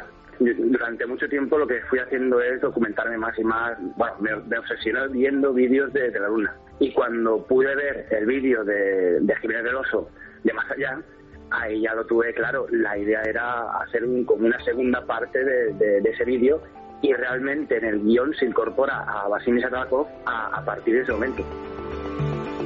Es una historia que el público ha creído, pero recuerden, recordad, aquí la clave es al final de cada semana tener una lista y decir misterio resuelto, ¿verdad o no? Y yo creo que es una buena labor. Y tenemos más declaraciones del autor de este vídeo que tiene cosas tan bizarras y maravillosas eh, muy dignas del mundo, no sé, brugueril por lo menos, ¿eh, Diego? O sea, de coger un bizcocho, ponerle cacao. Efectivamente. Eh, cuéntanos, cuéntanos. Bueno, todas estas cosas que, bueno, el tiempo es el que es, la gente las va a poder ver a partir de mañana en la web en ikerjiménez.com, donde vamos a ampliar un poco cómo se hizo toda esta historia con documentos, con vídeos, con fotografías, de cómo cada parte, eh, bueno, se pudo llevar a cabo.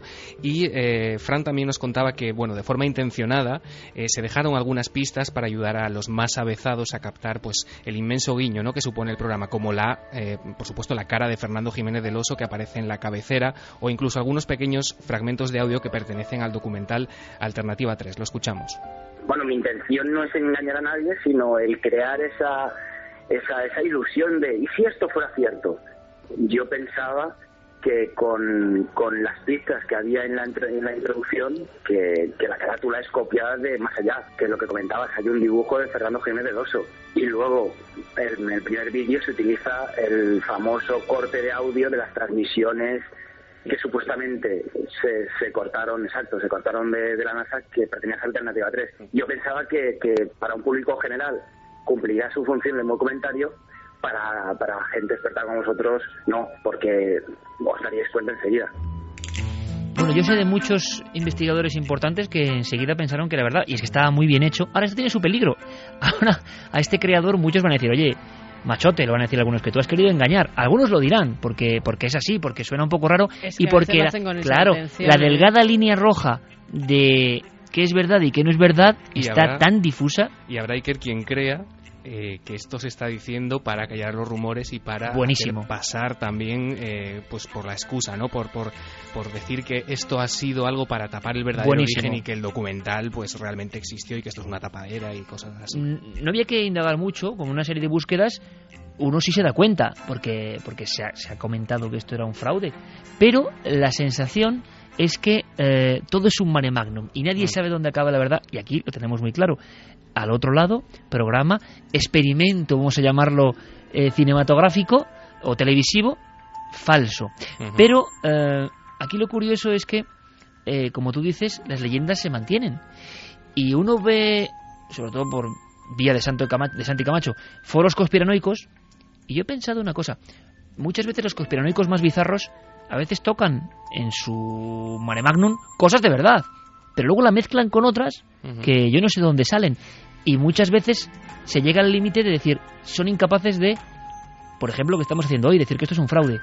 Y seguirán diciendo que hubo una maniobra y que están los documentos reales. En fin, esta es la historia que sé que Diego ha disfrutado muchísimo, pero cuidado con la que viene. La que viene, la de la siguiente semana, encuesta que ya abrirá eh, Diego Marañón, en este caso el amigo Diego de alguna forma ha elegido bien, nos ha engañado a todos o a casi todos. Eh, vamos con un hombre, una foto, no es un vídeo, es una foto. Y yo lo digo, ¿eh? eh yo cuando supe de esta historia me quedé helado porque era muy potente la imagen. Una imagen de un hombre y que tiene que ver con los niños, además, cerca de niños.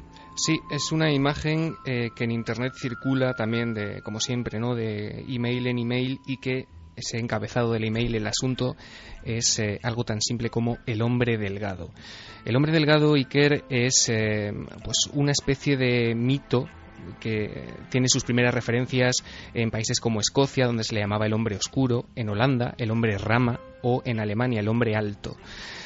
Las apariciones, las apariciones de este ser, eh, pues parecen ser subjetivas en el sentido de que consigue que el observador de algún modo proyecte sus miedos, todos sus temores, sus recuerdos quedan borrosos, los testimonios son bastante confusos y generalmente se le describe como una figura pues esquelética, muy alta y pálida, de ahí el hombre delgado, con extremidades elongadas de forma extraña y en tiempos modernos, y esto es muy curioso porque ha sido un elemento que pasa a formar parte de la mitología, se habla de un traje negro muy característico, casi como un traje, eh, un smoking, algo parecido a una levita quizá. La primera referencia que tenemos de este mito Iker es en algunas pinturas rupestres del Parque Nacional de la Sierra de Capibara, el noroeste de Brasil, ya en el 9000 a.C. 6.000 años después aparecen algunos jeroglíficos en el Bajo Egipto con una figura muy similar y del siglo XVI quizá procede la prueba pues eh, más contundente eh, que son dos grabados del artista alemán Hans Freckenberg que incluyen un personaje muy singular. Se puede ver una especie de esqueleto de brazos, como hemos comentado, extraordinariamente alargados que parece llevarse a un niño. Se ha dicho que ese esqueleto de ese grabado puede ser una personificación de las guerras o de las plagas que azotaron Europa en esa época, pero muchos especialistas insisten en que lo que Freckenberg quiere representar es Der Grossmann en alemán, el hombre alto. Eh, una especie de, según la leyenda local, una especie de ser casi onírico que habitaba en el bosque negro, se contaba, y que perseguía a los niños. Hay referencias de desapariciones extrañas ya en 1702. Y la foto a la que tú te referías, Iker, muy rápidamente, eh, hay casos impresionantes como el 15 de junio del 53 en la granja de la familia Henderson en el condado de Polk, en Carolina del Norte, pero quizá la más llamativa y es la que va a subir Guillermo León a la web para que la vea la gente, es la de un incidente que ocurrió en la década de los 80 en Stirling, en California. Tras el incendio de su biblioteca municipal en 1986, se encuentra eh, un pequeño fajo de fotografías, eh, unas cuantas, que incluían una instantánea muy especial que se tomó el 1 de junio de aquel año de 1986, que fue la fecha en la que en Stirling desaparecen 14 niños te imaginas que la conmoción en una población que no es muy grande fue absolutamente brutal. Y solo dos semanas después de desaparecer esos 14 niños lo hizo, curiosamente, la mujer que tomó esa foto, Mary Thomas. En la foto se aprecia a varios niños alrededor de una figura alta, sin identificar, que parece estar llamando su atención. De estos niños no se volvió a saber absolutamente nada Iker, solamente de uno de ellos. Cinco meses después, el cuerpo de uno de esos niños, de Joseph Perman, apareció en un pantano de Kingston Falls, en Nueva Jersey, y ese cuerpo parecía en un relativo buen estado de conservación, lo que indicaba que había permanecido vivo al menos cuatro meses desde su desaparición. ¿Dónde están todavía hoy esos 13 niños restantes que faltan de aparecer? Se los llevó el hombre delgado. El hombre delgado. Eh, cuidado que se está publicando en todo el mundo. Pero es real. La pregunta es, ¿es real la historia de esas desapariciones de niños y la fotografía de esa sombra, de ese hombre delgado? ¿Es un hombre o no? Lo dejamos ahí. A mí me encanta esta historia, hombre, es un poco dramática. Pero puede haber sorpresa, ¿eh? eh por cierto, Guillermo siempre trae sorpresas, ¿eh? ¿eh? Muestra la última. Así que, bueno, pues a votar, a hacer un poco de detectives el hombre delgado, puro mito, todo invención o realidad la desaparición de esos niños y que en esa foto donde salían aparecía ese hombre que no debía estar ahí. Diego Marañón, compañero, que me lo paso genial con tu sección, espero que lo audiencia también, seguro que sí. Un abrazo muy fuerte. Hasta dentro de siete días, Iker.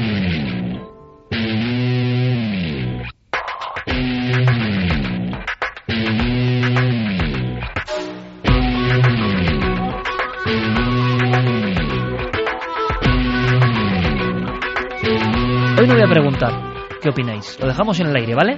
Lo dejamos en el aire para no condicionar. Para no condicionar. Mm, cuidado, ¿eh? Mensajes. Vamos con los últimos mensajes. Javier nos decía, desde mi punto de vista, la explicación técnica de captura de otra señal de vídeo es correcta. Al girar el monitor recibe señal de otra cámara que, a pesar de estar a una distancia lejana, por múltiples rebotes de las ondas en determinadas superficies metálicas, estas señales se pueden ver potenciadas y alcanzar distancias mayores de lo normal. esto es muy interesante y nos gustaría además, eh, si lo tiene tan claro, y esto yo creo que es, mm, pues puede ser vital, conectar con una persona que sabe de este tipo de cámaras, porque quizás es que es eso, al cambiarlo, el detalle, al moverlo, salía otra cámara. ¿Y qué enfocas a una fotografía antigua? Claro, eh, otra casa que tiene el mismo plano. No, se, se mezcla otra cámara que está en otro sitio, pero ¿dónde? Y, y es quizá su gestión lo de que es como un niño antiguo. Bueno, queremos personas que nos puedan, por favor, una dar datos. Cuna y dentro un niño. No, y el detalle además, un niño, claro, el detalle es que ellos se acababan de mudar a esa casa y que en el barrio, porque era una zona residencial de reciente construcción, apenas tenían vecinos. Bueno, eso no lo puedo. tanto, eh, bueno, También pero, pero, pero ahí está una, una- posible hipótesis racional. ¿no? Técnicamente puede ser una señal de otro aparato vigila bebés que emita con más señal y se cuelen las imágenes que estás viendo como una interferencia. Carlos que está en Lorca trabajando en un polígono industrial y que... este no dice nada, solo que tiene mucho miedo. los pelos como escarpias con la historia del bebé, un acongojado desde Lorca. Pero es muy interesante los que técnicamente nos pueden dar una solución. Hay que acudir a ellos para, para, bueno, para intentar saberlo. También Jesús Salazar, que está en México, nos dice que lo está pasando bastante mal, que está junto a Isadora, su mujer y su hija Lins, y que es una historia espeluznante. Es que hay una cosa que no entiendo. Si es una cámara que se mueve, que me parece muy lógico, y entonces conecta con otra señal, ¿qué pasa entonces con el primer incidente? Donde no se conecta con otra señal, sino que se ve algo que ya ha pasado ese aparato o está muy mal es que tampoco o está muy bien, parece Stephen King esto. Es que tampoco ha pasado porque ella no se ha puesto a limpiar las alfombras vestidas de bautizo. Entonces, ambos, ambos elementos son igual de raros. La grabación 1 y la grabación 2. En fin, eh, por favor, intentar reflexionar y, Hay que ver la habitación y si algún dato, película, a ver qué, cómo es, ¿eh? Sí, durante toda, durante toda la semana eh, podemos estar recibiendo información en las vías de contacto habituales. Ha sido un caso de verdad de lo más extraño que hemos contado y desde luego si llegamos al fondo de la cuestión, si llegamos a desfacer este entuerto, lo contaremos aquí para toda la audiencia. Ha sido un placer, como siempre, compañeros Fermín y Geray. Hasta dentro de siete días con más música, más emociones y más misterios. Javier Pérez Campos, compañero, intentaremos saberlo todo y hasta la próxima. Un abrazo, Iker, lo contaremos. Y nosotros mañana repetimos, es que estamos a las 12 en 4, ¿eh? A las 12, sí. Que no 12 se en punto. despiste nadie. A las 12. Además se estrena antes un programa que tiene que estar bastante bien. Pues de a las Manuel 12... Díaz del Cornovés, que, que, lo ha hecho bien. Padres Lejanos. Padres Lejanos se llama. Bueno, eh, a las 0 horas estaremos. Espero que nos acompañéis. Ser muy felices, amigos. Ahora todas las noticias aquí en la SER.